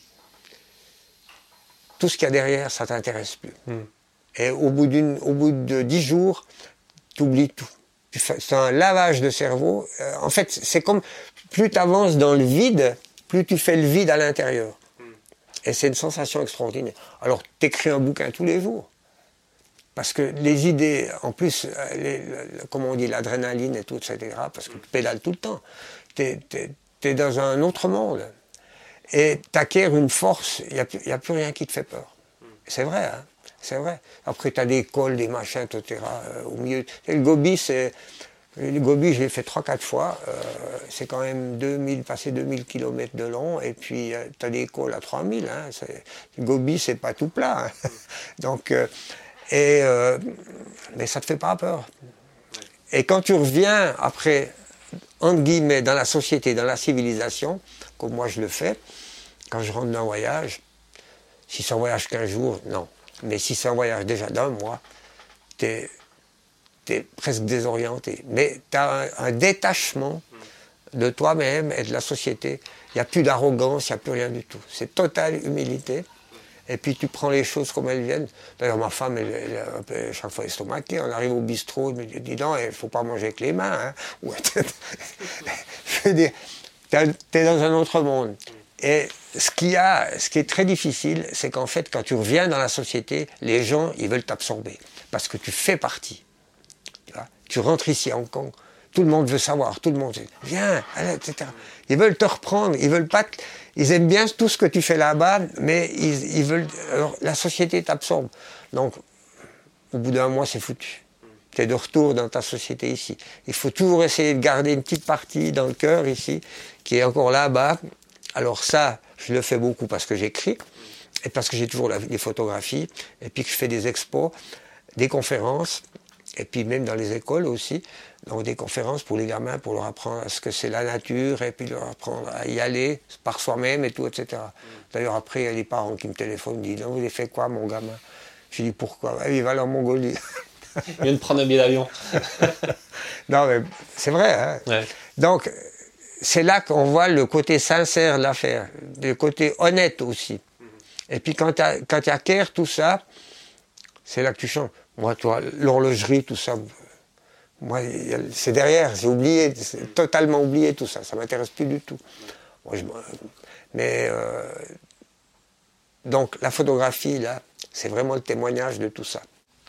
En fait, ce que tu dis, c'est tu dis quelque chose de, très intéressant sur la partie euh, expérience, qu'en fait, quand tu, quand tu découvres des nouvelles choses, des nouvelles civilisations, des, nouveaux, des nouvelles façons de voir le monde, en fait, en quelque sorte, tu, as une nouvelle expérience et un nouveau regard sur les choses qui te fait oublier certaines peurs parce que tu vois que c'est évident de ne pas avoir peur de certaines choses et du coup d'avancer. Exactement. Et en photographie, c'est vrai que ça fait évoluer pour, euh, ne serait-ce qu'en prise de vue, pour euh, oser prendre des risques, s'avancer, etc. J'ai toujours dit, euh, les risques, évidemment je prends des risques, mais pour les, gens qui suivent, par exemple, ce que je fais par mes chroniques ou par ma, photographie et tout, etc., pour eux, c'est des, risques inconsidérés, alors que c'est pas vrai du tout, c'est le contraire. Moi, par exemple, en vélo, je connais plein de gens qui se cassent les, clavicules, etc., etc. Moi, ça m'est jamais arrivé. Je suis pas un casse-cou. Tout ce que je fais, le risque, il n'est pas calculé, mais je veux dire, il est maîtrisé par l'expérience. J'y vais pas juste comme ça tout d'un coup, etc. Tu me diras, je suis pas expert en vélo, puis j'ai fait, en Mongolie, j'ai fait 30 000 kilomètres. dans la caillasse, hein. il n'y a pas de goudron, il n'y a rien du tout. Sur les 30 000, il y en a peut-être 2 000, j'en sais rien, peu importe quoi. Mais pour dire, mais si tu me demandes quel vélo faut acheter, tout, etc., je dis, j'ai aucune idée. Parce que moi, le vélo, c'est uniquement un moyen de transport. C'est pas un sport. Les gens me disent, ouais, mais tu es spécialiste en vélo. Mais non, j'ai dit, non, je suis pas spécialiste en vélo. Je, je prends le vélo parce que c'est comme ça que je peux découvrir. Et puis je fais des photos que je pourrais pas faire sans ça. Par exemple, quand, maintenant, je me suis, ces deux dernières années, j'ai fait pas mal de photos, euh, comment est-ce qu'il faut dire ça, de la faune. Peut-être qu'en France ou dans d'autres pays, c'est peut-être plus facile à l'approcher parce qu'ils ont plus l'habitude des humains comme il y a énormément de monde. Mais Mongolie, c'est 3 millions d'habitants. Puis c'est deux fois, trois fois la France. autant dire qu'il n'y a personne. Donc quand ils entendent un bruit ou qu'ils voient quelqu'un, les animaux, tu n'approches pas, c'est impossible. Donc, euh, mais moi, avec le vélo, j'y arrive. Alors je fais des photos, peut-être les autres ne font pas. Ou alors il faudrait se mettre en planque à l'affût euh, pendant une semaine avant que euh, les, animaux sortent, etc. Donc c'est notre approche. Mais j'ai pas peur. Hmm. J'ai pas peur. J'ai eu des, des, histoires avec des loups. Hein. Et puis, euh, ben, là, je montre les photos. les, gens, ils ont dit la masse. Hein. Un coup, par exemple, enfin, je la raconte en vitesse, quoi, mais un coup, je voulais absolument faire des photos de loups. C'est très difficile. Hein. En Mongolie, c'est très difficile. Donc euh, peut-être ailleurs, plus simple, j'en sais rien. Mais souvent, euh, je vois bien que les gens sont à l'affût, qu'ils ont monté et tout, etc. Mais moi, ça c'est ma, technique. Donc l'affût, jamais. C'est pas mon truc. Hein. Moi, je peux pas attendre euh, un jour sur, sur la photo du jour et tout, etc.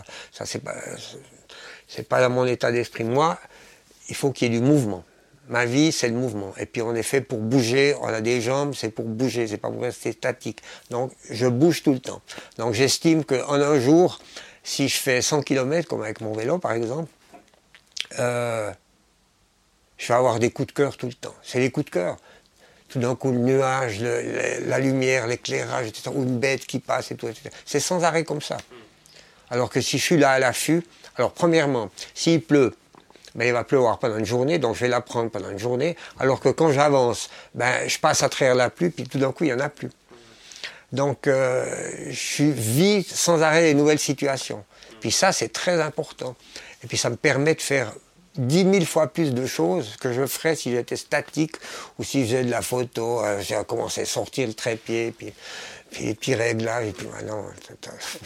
C'est pour ça que les manifs, ça t'intéresse aussi Le côté dynamique du, truc ah Ça fait combien de temps que tu couvres les manifestations ici Alors moi j'ai commencé, en fait, les, les premières manifs c'était en 2010 en 2010 parce que en 2010, euh, Pékin, ils ont essayé d'introduire euh, ce qu'on appelait le brainwash. Ils ont voulu un curriculum dans les écoles, patriotisme, etc. Il fallait, il fallait tout d'un coup, il fallait aimer la Chine et tout, etc. Puis, ce qu'a dénoncé Joshua Wang sur le, c'est ça, Joshua, euh, non, comment il s'appelle, le, militant qu'on a croisé hier pendant la manif.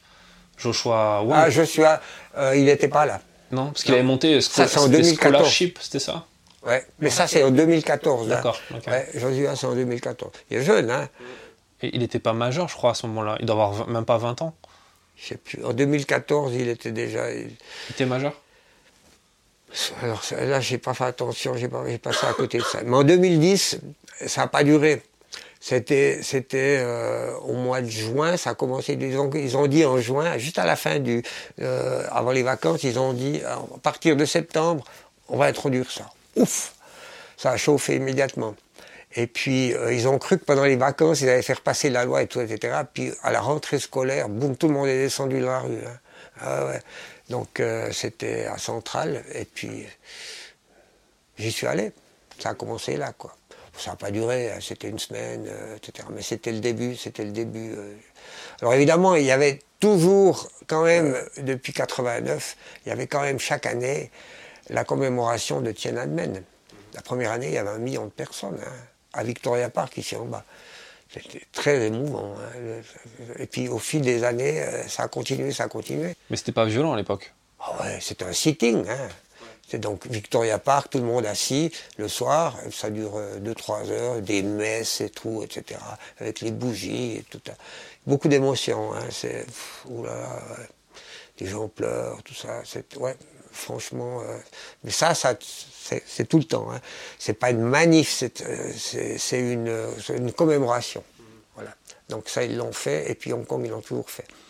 Parce qu'ils se sentaient vraiment concernés. Et puis, il ne faut pas oublier que à Hong Kong, il y, il y a eu des exodes. Alors, le premier gros exode, c'était en 84, quand Margaret Thatcher a signé avec Deng Xiaoping à Pékin la reddition de Hong Kong pour 97. Donc on avait 13 ans de rab, on va dire, jusqu'à que ça se passe. Mais quand ils ont annoncé ça, les gens ont tendance à oublier, hein, mais c'était une bombe. Ça faisait un siècle et demi qu'on était anglais ici. Hein.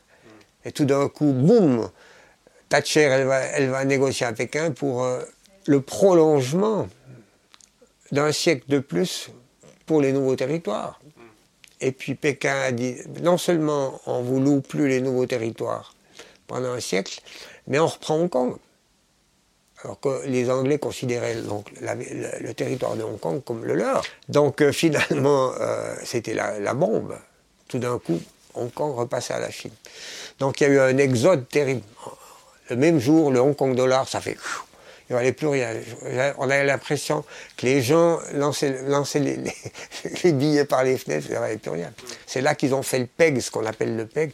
Ils ont, une semaine après, ils l'ont mis à, parité fixe avec le, avec le US dollar. D'accord. Et ça existe encore aujourd'hui. Donc, euh, un US dollar, 7,7 à peu près euh, Hong Kong dollar. Parce que ça, c'était fini. Hein pour stabiliser la monnaie. C'était la cata. Donc là, il y a eu un exode terrible. Il y a eu, je ne sais plus combien de centaines de milliers de personnes sont parties de Hong Kong. États-Unis, Angleterre, Australie, Canada. Toronto, Vancouver, c'était il y a les villes chinoises là-bas. Hein. Donc ça, c'était le premier. Le second, c'était à Tiananmen. Quand, quand, ça a pété à Tiananmen, là, alors on, on s'est dit, c'est Hong Kong est foutu.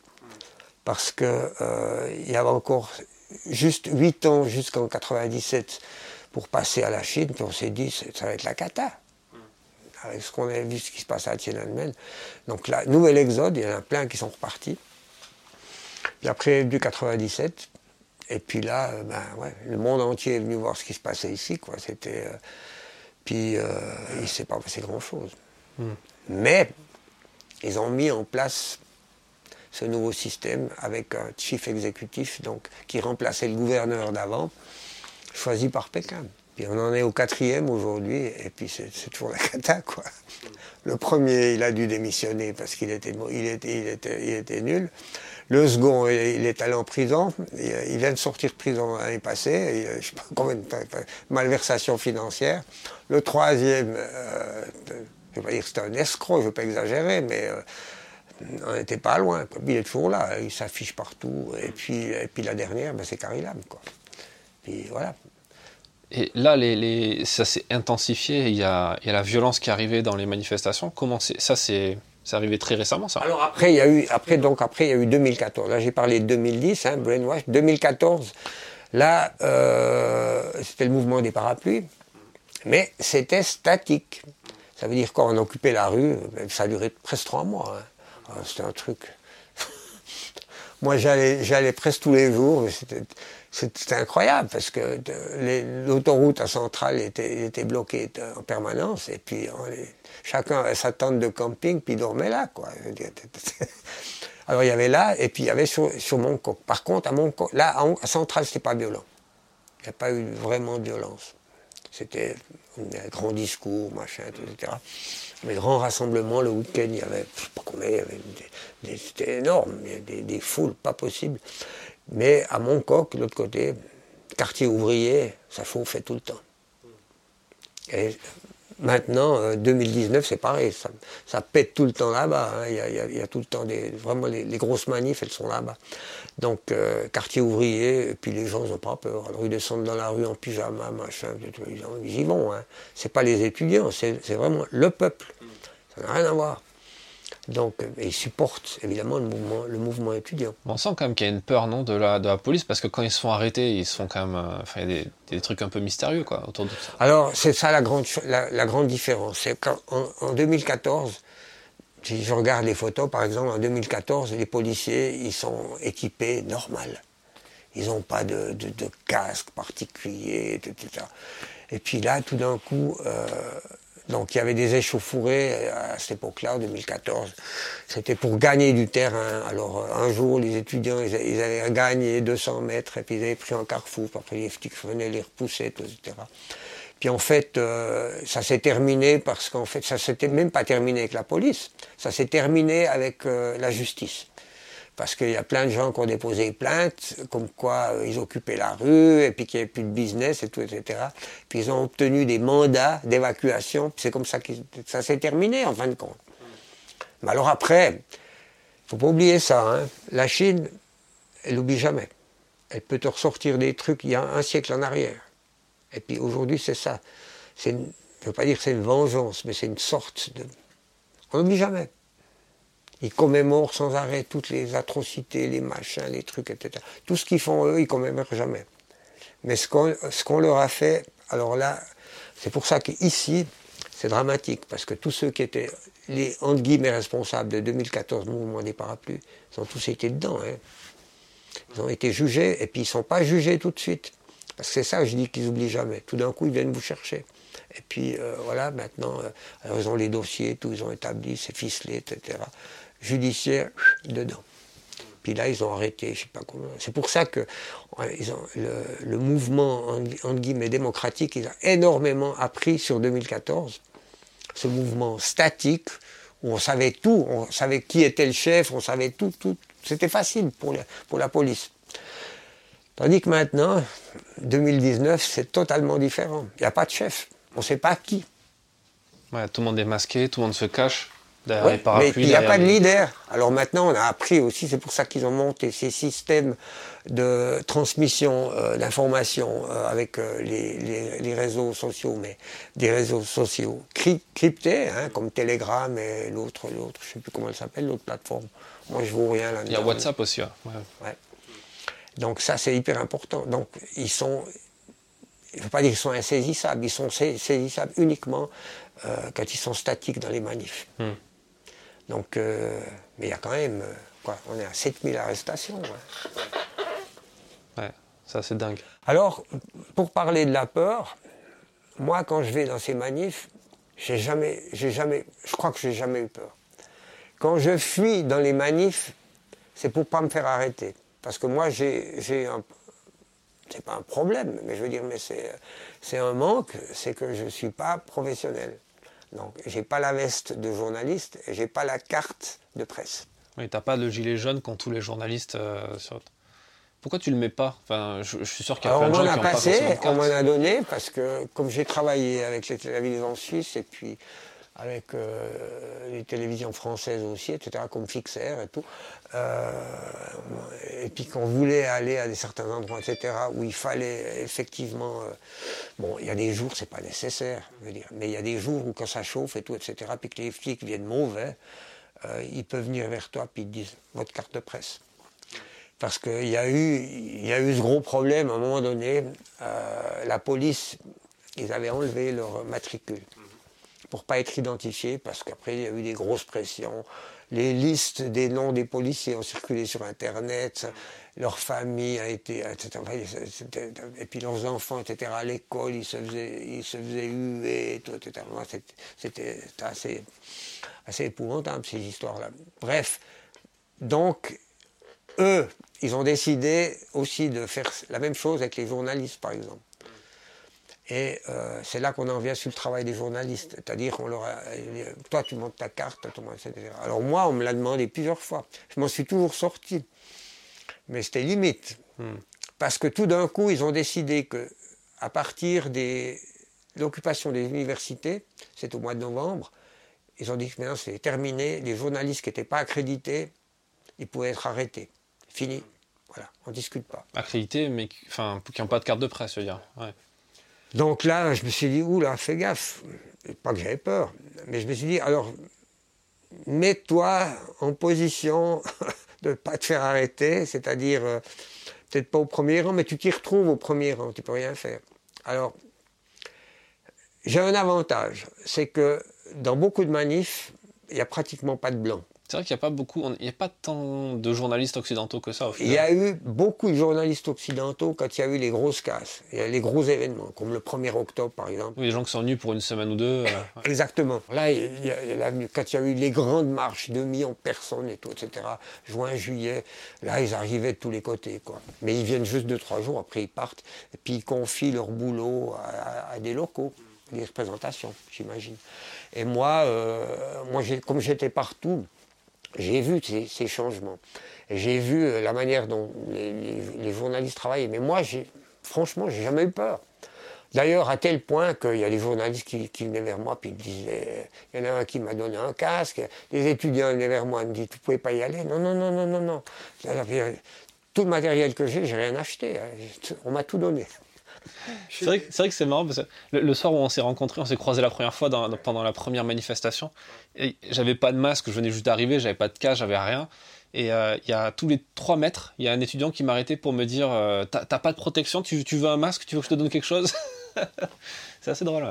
Moi, ça a commencé, la, première grosse manif en juin, la, toute grosse, où, la police est arrivée, puis c'est là qu'on a vu que ça avait changé depuis 2014. Quand ils avaient arrivé, j'ai vu Robocop, les équipements, les machins. Alors là, je me suis dit, ça, ça va être terrible. Puis les étudiants, ils n'avaient rien. Mais alors, vraiment rien. Rien. Au début, parce qu'après, ils ont quand même tiré à l'arbalète, j'ai regardé sur ah Oui, mais alors ça, c'est des mois et des mois plus tard. Après, chacun, chacun de son côté armé, a appris à travailler différemment. Quand les flics ils voyaient que les étudiants euh, commençaient à s'équiper, ils ont trouvé d'autres tactiques, et vice-versa. Donc ça a évolué énormément dans tous ces mois-là. Mais au début, tu avais, des guerriers contre des gamins. Et, des gamines. Mais des gamines, des gamines de 12 ans qui disaient Monsieur, monsieur, vous voulez pas un masque, vous voulez pas, etc. etc. Puis moi, j'étais tout le temps au milieu. Et là, il n'y avait pas, y avait, au début, il n'y avait pas beaucoup de, blancs. C'est après qu'ils ils ont commencé à venir, des journalistes étrangers. Et euh, c'était incroyable. Moi, que j'étais là au milieu. J'adorais y aller. Je les trouvais tellement courageux qu'ils arrivaient puis, avec, leur, avec parapluie, puis ils allaient compter lacrymogène. Il n'y a rien d'autre, rien. Puis c'est là que l'opinion a tourné à Hong Kong. Parce que quand les gens ils ont vu ça, ils ont été horrifiés. Parce que c'était leur gamin. Puis euh, il y en avait quand même des milliers et des milliers. Et puis on voyait ça à la télé, et puis on voyait les flics qui arrivaient, et puis qui tiraient comme des malades. Ils cernaient, ils arrêtaient tout, etc. Et puis euh, ben, les gamins avaient leurs pépins, et puis, et puis bon, ils avaient déjà monté un service médical et tout. Puis ils avaient, ils à manger. Ils, avaient ils amenaient à manger sur les manifs. Parce qu'ils pensaient déjà presque comme en 2014 qu'ils allaient rester là pendant 15 jours, je ne sais rien. Il y avait de la bouffe partout, des sandwichs, des trucs incroyables. Et à boire. Alors là, moi j'ai dégusté. Hein. Ouf, les lacrymogènes au début. Hein. Ah ouais, alors j'ai compris ce que c'était la première fois. Ça ne m'a pas fait reculer, je veux dire, mais je veux dire, de voir ça sous un autre angle. T'avais jamais couvert de manifestations en Europe avant? Non. Donc tu n'avais pas vu le lacrymo en France ou tu sais pas Non, mais, bah, j'ai vu ça à la télé, tout, etc. Mais j'ai jamais été photographié là-dedans. Quoi. Mais moi, faut aussi dire, bon, pourquoi je fais ça, et ça faut l'expliquer aussi, c'est que en fait, moi ça fait 42 ans que je vis ici, en guillemets, je fais partie des meubles. Ça veut dire quoi? Ça veut dire que euh, j'ai toujours travaillé avec des Chinois, ici. Tous mes employés étaient chinois. J'ai eu une fois un Européen, mais sans ça, j'avais que des Chinois, énormément. Et puis, euh, ah ouais, c'est une grande partie de ma vie. Donc, je suis arrivé ici à 32 ans, en 74, mais tout le reste, j'étais à Hong Kong. Donc, euh, j'ai payé mes impôts ici, vécu ici, j'ai jamais bougé d'ici. Bon, c'est bien, de temps en temps, je rentre en Suisse, bien sûr, pour la famille et tout.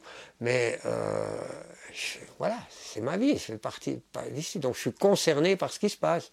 Puis, surtout concerné parce que euh, le milieu ouvrier, qui souffre énormément, il y a quand même quand même dire presque un quart de la population qui, vit sous le seuil de pauvreté ici. Mais ça, c'est atroce.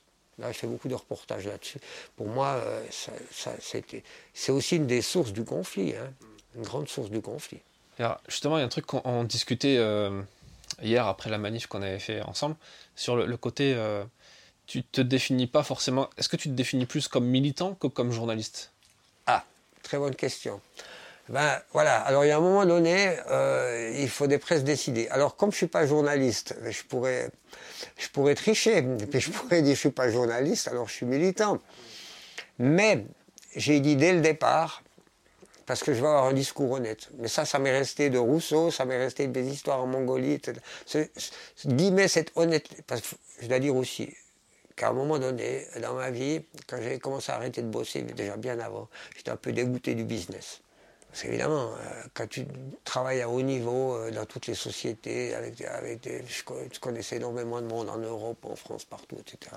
Puis quand tu vois les pratiques, euh, les pratiques du business ou, comment ça fonctionne et tout, etc. Tu es un peu écœuré en fin de compte. et puis tu n'as plus envie. Puis moi, j'ai fait cette transition en Mongolie. Tout d'un coup, je me suis rendu compte, je me dit, mais Marc, mais qu'est-ce que tu fais dans le business? Qu'est-ce que tu fais là-dedans? Est-ce que c'est vraiment ton truc? C'est quand j'allais déjà, j'avais, bon, j'ai d'excellents employés, je payais très bien mes employés, et j'adorais bosser pour moi. Je les ai eus pendant des années et des années, ils ne changeaient pas de boulot. Et euh, comme ils étaient bien payés, ils faisaient bien le boulot. Donc moi, j'avais le temps de faire autre chose. Donc euh, euh, j'étais très reconnaissant à, ces gens-là. Et pour moi, je me suis éloigné de plus en plus de tout ça parce que j'avais un regard critique sur tout ce que j'avais vu dans les développements économiques, toute l'hypocrisie du business, etc. Puis ça, ça se reflète dans toutes mes écritures aujourd'hui. Euh, cette manière de voir, et puis d'un côté, euh, les le fossé qui se creuse entre les riches et les pauvres, ici c'est tellement flagrant. Mm. Ça, tu penses que c'est le biais du, du, du, militant ou du journaliste? Alors, pour moi, c'est l'honnêteté avant tout. Donc, je vais en tant qu'observateur, parce que j'écris. Donc, pour pouvoir écrire, il faut voir les deux camps. Et je me souviens très bien en 2014, quand j'allais voir les deux camps, c'était c'était incroyable. Personne n'allait voir les pro-Pékin. Personne. Quand il y avait des manifs, tout le monde allait voir les, pro-démocrates, mais personne n'allait voir. Et moi, j'y suis allé. J'ai fait des photos là, quand je les montre, je dis, où c'est que tu as pris ça? Il y avait des, rassemblements, euh, les drapeaux de Chine, il y avait des centaines, etc., avec des mégaphones, salopards de Hong Kong, etc. Tout ça. Puis je me suis dit, il ben, faut que tu continues comme ça, parce que tu ne peux pas être observateur et puis avoir des partis pris. Donc il faut que tu vois les deux côtés de l'histoire. Malheureusement, dans les manifs de 2019, ça a tourné différemment. Parce que normalement on dit, bon, ben, il y a les pro-démocrates et il y a les pro-Pékin. Mais les pro-Pékin, tu les vois jamais. Il y a eu trois grosses manifs de eux, c'est tout. Et en plus, quand tu y vas, tu peux pas. Parce qu'ils ne te laissent pas photographier. Moi, la première fois que j'y suis allé, j'ai dit, je vais aller voir. Euh, je me suis fait entourer, été pratiquement massacré. Hein. C'était un miracle, je m'en suis sorti. J'étais encerclé, tout, mes caméras, la flotte dessous, euh, etc. Et c'est le seul jour où j'ai dit, entre guillemets, c'est le seul jour où les flics ont fait leur boulot. Et on me dit quoi, ils ont fait leur boulot? Ben, J'ai dit, ben, ils ont été neutres. C'est-à-dire que tu avais les pro-Pékin là, puis tu avais les étudiants là. Et puis, euh, ben, les flics, tout ce qu'ils voulaient, c'est qu'il n'y ait pas de casse. Donc, ils étaient entre deux, puis ils essayaient de. De temporiser. Et eh ben, moi, je m'étais sauvé grâce à eux. Il hein. ben, faut, l'avouer. Ils t'ont abîmé les appareils photo? Ouais. Ah ouais. Ah ouais, la flotte. Alors, euh, et puis, moi, il y a des vidéos qui circulaient sur Internet où je suis au milieu. je n'ai pas bougé. Là, c'est là, en fait, en fin de compte, que j'ai pas eu peur les gars qui sont nés, à nez contre toi, qui t'insultent, qui étaient sale étranger, par et tout, etc. Ça gueule. Et en fait, il y avait des Chinois de Chine qui étaient là. Ils sont payés pour venir, pour, pour venir, pour venir euh, euh, manifester pour les pro-Pékin. Parce que les pro-Pékin, ils ne se montent pas. Mais ils trop peur. Ben non. Alors, euh, c'est tout par en dessous, quoi. Donc là, c'est, on va dire, c'est pas une neutralité, mais c'est des observateurs. Donc je vois exactement ce là. Mais alors après, évidemment, tu as les émotions, puis tu as les coups de cœur. Et puis, parce que quand tu vois, à deux mètres de toi, tu as un gamin qui est par terre, et puis il y, a cinq flics dessus, puis qui tape avec la matraque. C'est chaud au cœur, euh, c'est clair. Donc euh, tu prends tes photos, tout, etc. Tu as envie de donner un coup de pied au milieu, parce que. Mais tu, tu peux pas tu finis en prison et puis c'est fini, quoi. L'aventure est terminée. Parce que le but, dans toute cette histoire-là, c'est pas se faire arrêter. Parce que si tu te fais arrêter, c'est fini. Tu peux oublier. Tu es fiché partout, etc. Puis après, ça circule en Chine et tout. Euh, donc il faut, faire, faut faire, très attention à ce que tu fais. Donc il faut avoir un, certain recul pour ne pas, euh, pour ne pas t'en mêler. Mais c'est difficile. Des fois, euh, moi je gueule, hein, en français. Heureusement pas en cotonnet parce que ça sort tout seul, quoi. C'est pas possible. Euh, je sais plus, l'avant-dernière manif, là, il y a un flic qui est venu, il, avait, il a sorti son pistolet, il était là à 5 mètres. Et puis il avait le doigt sur la gâchette, puis il allait tirer, tout ça. Tu hurles. C'est fou. Euh, c'est panique à bord, tout le monde arrive avec les pépins, taper dessus et tout, etc. Tu dis s'il tire, c'était fini, quoi. c'est vachement impressionnant d'écouter tout ça et de, et de l'avoir vu en plus avec toi et de voir tes images en même temps euh, que les gens sont en train de voir en même temps. Euh, pour terminer cet entretien, est-ce que tu aurais un, un, conseil, si tu devais en choisir qu'un, à donner à un photographe qui, qui, se lance ou qui, qui a envie de, de faire comme toi, de vivre des aventures, de voyager, de, euh, de couvrir des mouvements sociaux, tout ça Si tu devais si cette personne en face de toi, tu devais donner un conseil, ce serait quoi? Croire en soi-même. pour croire en soi-même, il faut être. C'est une chose qu'on développe, ça se travaille. Ça veut dire que, tu disais tout à l'heure, euh, est-ce que tu as peur ou tu n'as pas peur? Si tu crois en toi-même, c'est que tu n'as pas vraiment peur. Ça veut dire que tu as, acquis une force physique et une force euh, psychique, une force morale qui te permet de passer partout. Et quand je vais par exemple dans les écoles et puis que je donne euh, des conférences aux gamins sur la Mongolie, les voyages, l'aventure, etc., je leur parle énormément de ça. Parce que en fait, aujourd'hui, on confie sa pensée et toute sa manière de faire aux externes. Et les externes, c'est les Internet. C'est là qu'on va chercher des valeurs qui n'en seront pas. Parce que c'est des valeurs universelles pour tout le monde mais ce pas des valeurs qui te font avancer, toi. C'est des exemples. Mais le meilleur exemple, c'est celui que tu as développé toi-même. Ça veut dire que c'est toi qui dois le vivre. Et puis c'est que comme ça que tu peux prendre confiance. Parce que je disais, j'avais des exemples ici qui étaient, qui étaient assez euh, impressionnants. C'est que, par exemple, ici on vit dans un milieu expatrié, on va dire, donc les Français ou d'autres, etc., euh, étrangers, et euh, privilégiés. Ça veut dire quoi? Ça veut dire qu'à l'école, ils sont suivis et tout, etc. On n'est pas euh, en France euh, dans certains quartiers de banlieue et tout, où c'est difficile, c'est défavorisé et tout. Tout le monde ici, entre guillemets, est bien, dans, le milieu expatrié. Mais ils sont tellement chouchoutés, euh, etc., qu'ils n'acquièrent pas cette force personnelle. Ils ont tout à disposition, tout leur est donné la possibilité d'étudier, l'argent, le machin, tout, etc. Ils ont tout ce qu'il y a de mieux. Presque tous. Ici, le bac, 100% réussite. J'ai jamais vu ça, moi. C'est pas possible. Ben, ça m'interpelle. Mais quand ils vont en France, puis qu'ils retournent, quand ils ont fini, parce que les parents rentrent, et puis qu'ils sont dans le milieu en France, et puis qu'ils doivent lutter avec euh, je ne sais pas combien de millions d'étudiants, je ne sais pas combien vous êtes en France dans les étudiants, dans les hautes écoles, tout, etc. Alors le déchet, c'est catastrophique. Est-ce que c'est pas un peu comme... Tu peux être le meilleur ici, mais en France, tu n'es pas, le pas le dernier, mais tu n'es pas le bon. Est-ce que c'est pas un peu comme l'évolution au final, où, notre espèce a évolué, où à l'époque on était... Euh, à l'époque des, des, des, hommes préhistoriques, les mecs étaient à poil, avec euh, juste des poils pour se protéger du froid, de la neige, etc. Et tu vois, il y, y, a des études qui ont été faites sur. Euh, tu connais Win Hoffman, le l'Iceman qui, qui, a fait pas mal de, de il y a eu pas mal d'expériences sur lui. On parle de graisse brune, de graisse blanche, le fait qu'aujourd'hui avec le confort, le fait qu'on soit plus obligé de lutter pour trouver à manger, pour un toit, pour euh, protéger du froid. En fait, notre corps évolue et on est sensible à certaines maladies chroniques, à des choses comme ça, le diabète, les tout choses ça, comme ça. Tout ça, je suis d'accord, mais ça c'est physique. Ouais. Mais après, il y a ça. Et le mental, le mental suit un peu la même logique. Et le, et le, mental, c'est ce qui manque en général, parce que le mental, on se le forge uniquement par des expériences. Le physique aussi, tu me diras, il faut aller courir, il faut être en forme et tout, etc.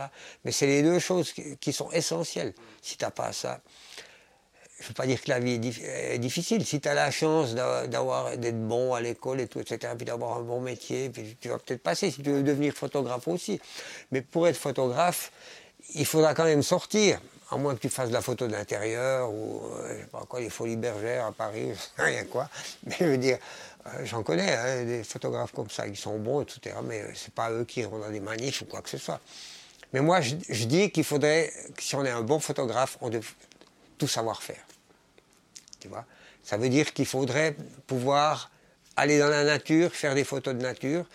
C'est pas facile, on croit que c'est facile, mais c'est pas facile. Et puis, il faudrait aussi pouvoir aller dans des manifs, il faudrait faire de l'architecture, il faudrait, tout faire, il faut avoir un panachage. Puis là, tu te sens bon après. Et puis après, quand on te demande de faire quelque chose, ben, tu y vas, tu vois. Mais pour ça, il faut être en forme. Et puis, il faut vraiment euh, développer toutes ces envies par ton propre travail. Pas, le travail. Alors, tu apprends à l'école, c'est clair, tu apprends la technique et tout, etc. Ça, tu maîtrises. Mais après, tout le reste, l'école, c'est fini. Tu y vas de temps en temps, tu pêches un petit peu des références, comme dans ton boulot. Si tu es horloger, etc., tu as appris ça, mais la moitié t'as oublié. Mais tu te souviens des trucs essentiels, puis ça te suffit. Mais aujourd'hui, avec les nouvelles techniques qui évoluent sans arrêt, mais il faut toujours être au... Ouais. Moi, on me dit maintenant, on me dit, tes photos ici en, en 2019, elles sont formidables, on adore ça, c'est magnifique, tout, etc. Puis je leur dis, ouais, mais je travaille avec du, matériel 2010. Alors ça, ils, comprennent moins. Mais c'est parce que tu développes des techniques et puis une manière de voir et de faire. Tu n'as pas trop envie de changer. Moi, on me dit, pourquoi tu prends pas le dernier truc? Pourquoi tu prends pas ci, etc. Il n'y a qu'une chose qui m'intéresse dans les nouveaux appareils, c'est la lumière. C'est la seule chose qui m'intéresse. C'est d'avoir plus de lumière. Tous les automatismes, les machins. la sensibilité, ouais. Hmm. Et ça, c'est important pour moi parce que je fais beaucoup de photographies de nuit maintenant. Et puis surtout en Mongolie, parce y a des ciels extraordinaires. Alors ça, j'adore.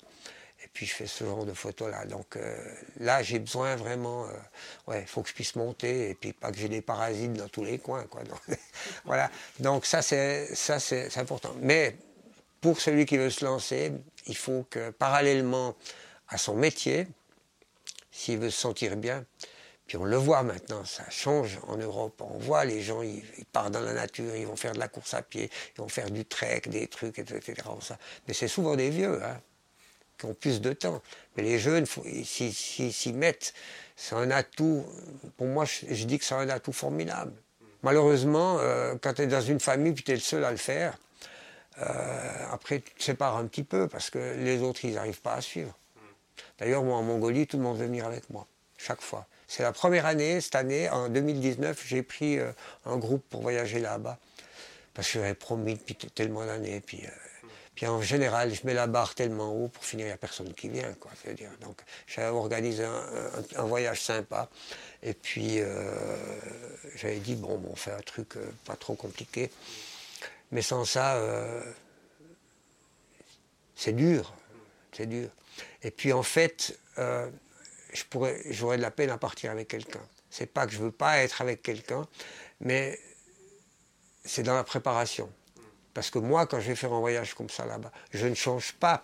Je fais des programmes, sur, par exemple deux mois, hein, donc, 60 jours. Chaque jour, c'est programmé tant de kilomètres. Et le, parcours est. Oui, tu ne peux pas t'adapter à quelqu'un d'autre euh, qui, voudrait changer le programme. Ah ben non.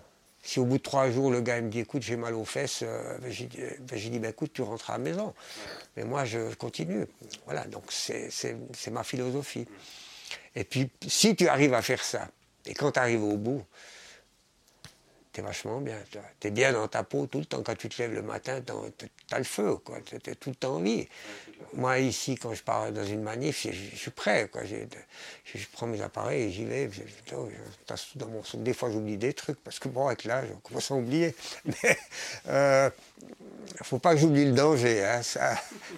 Mais euh, c'est important. C'est ça, la, force, la force du photographe aussi.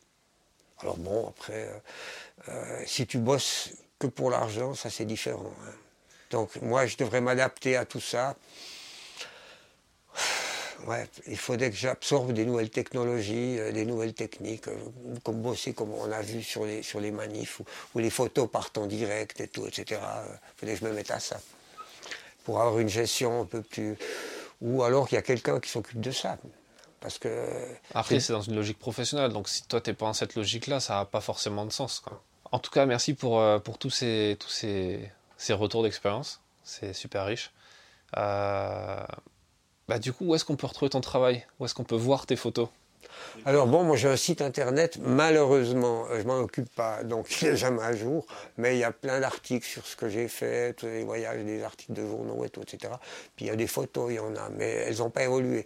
Alors je vais en mettre en ligne prochainement. Je mettrai un lien vers ton site internet dans, le, dans la description de cet épisode du podcast je vais en mettre une série de, je sais pas, 200, 300, des, des, récentes. Je crois que j'ai plus rien mis depuis euh, ma dernière expo, je crois. Ou juste des informations à gauche à droite, parce que. Ouais, voilà, je m'occupe d'autres choses, c'est tout. Mais ce qui me prend beaucoup de temps, c'est l'écriture. Ah ouais, ouais, parce que là, je fais, quand je fais des textes en général, 5-6 pages. En fait, tout ça, je crois qu'il y a, a 7-8 bouquins qui sont prêts. Hein. C'est vrai que c'est des, des, belles histoires. J'ai beaucoup de, retours positifs. Alors dans les adresses, s'il y a des gens qui s'intéressent à ce que je fais, ben, s'ils trouvent sur, sur, mon site internet, ben, il y a une adresse euh, email. Ils peuvent, euh, ils peuvent m'envoyer un petit mot, ils peuvent s'inscrire sur mon site. Et puis après, je les intègre à, à, mes, à mes chroniques. D'accord, à une liste de diffusion par mail. Voilà. Et puis ils reçoivent, ils reçoivent des chroniques. Puis après, euh, si ça ne les intéresse pas, ben, ils, peuvent, ils peuvent se désabonner, aucun problème. C'est une manière intéressante de, travailler. Évidemment, c'est pas, euh, ça rapporte rien. Ça rapporte. C'est que la, richesse intellectuelle, quoi. Ok, bah merci beaucoup.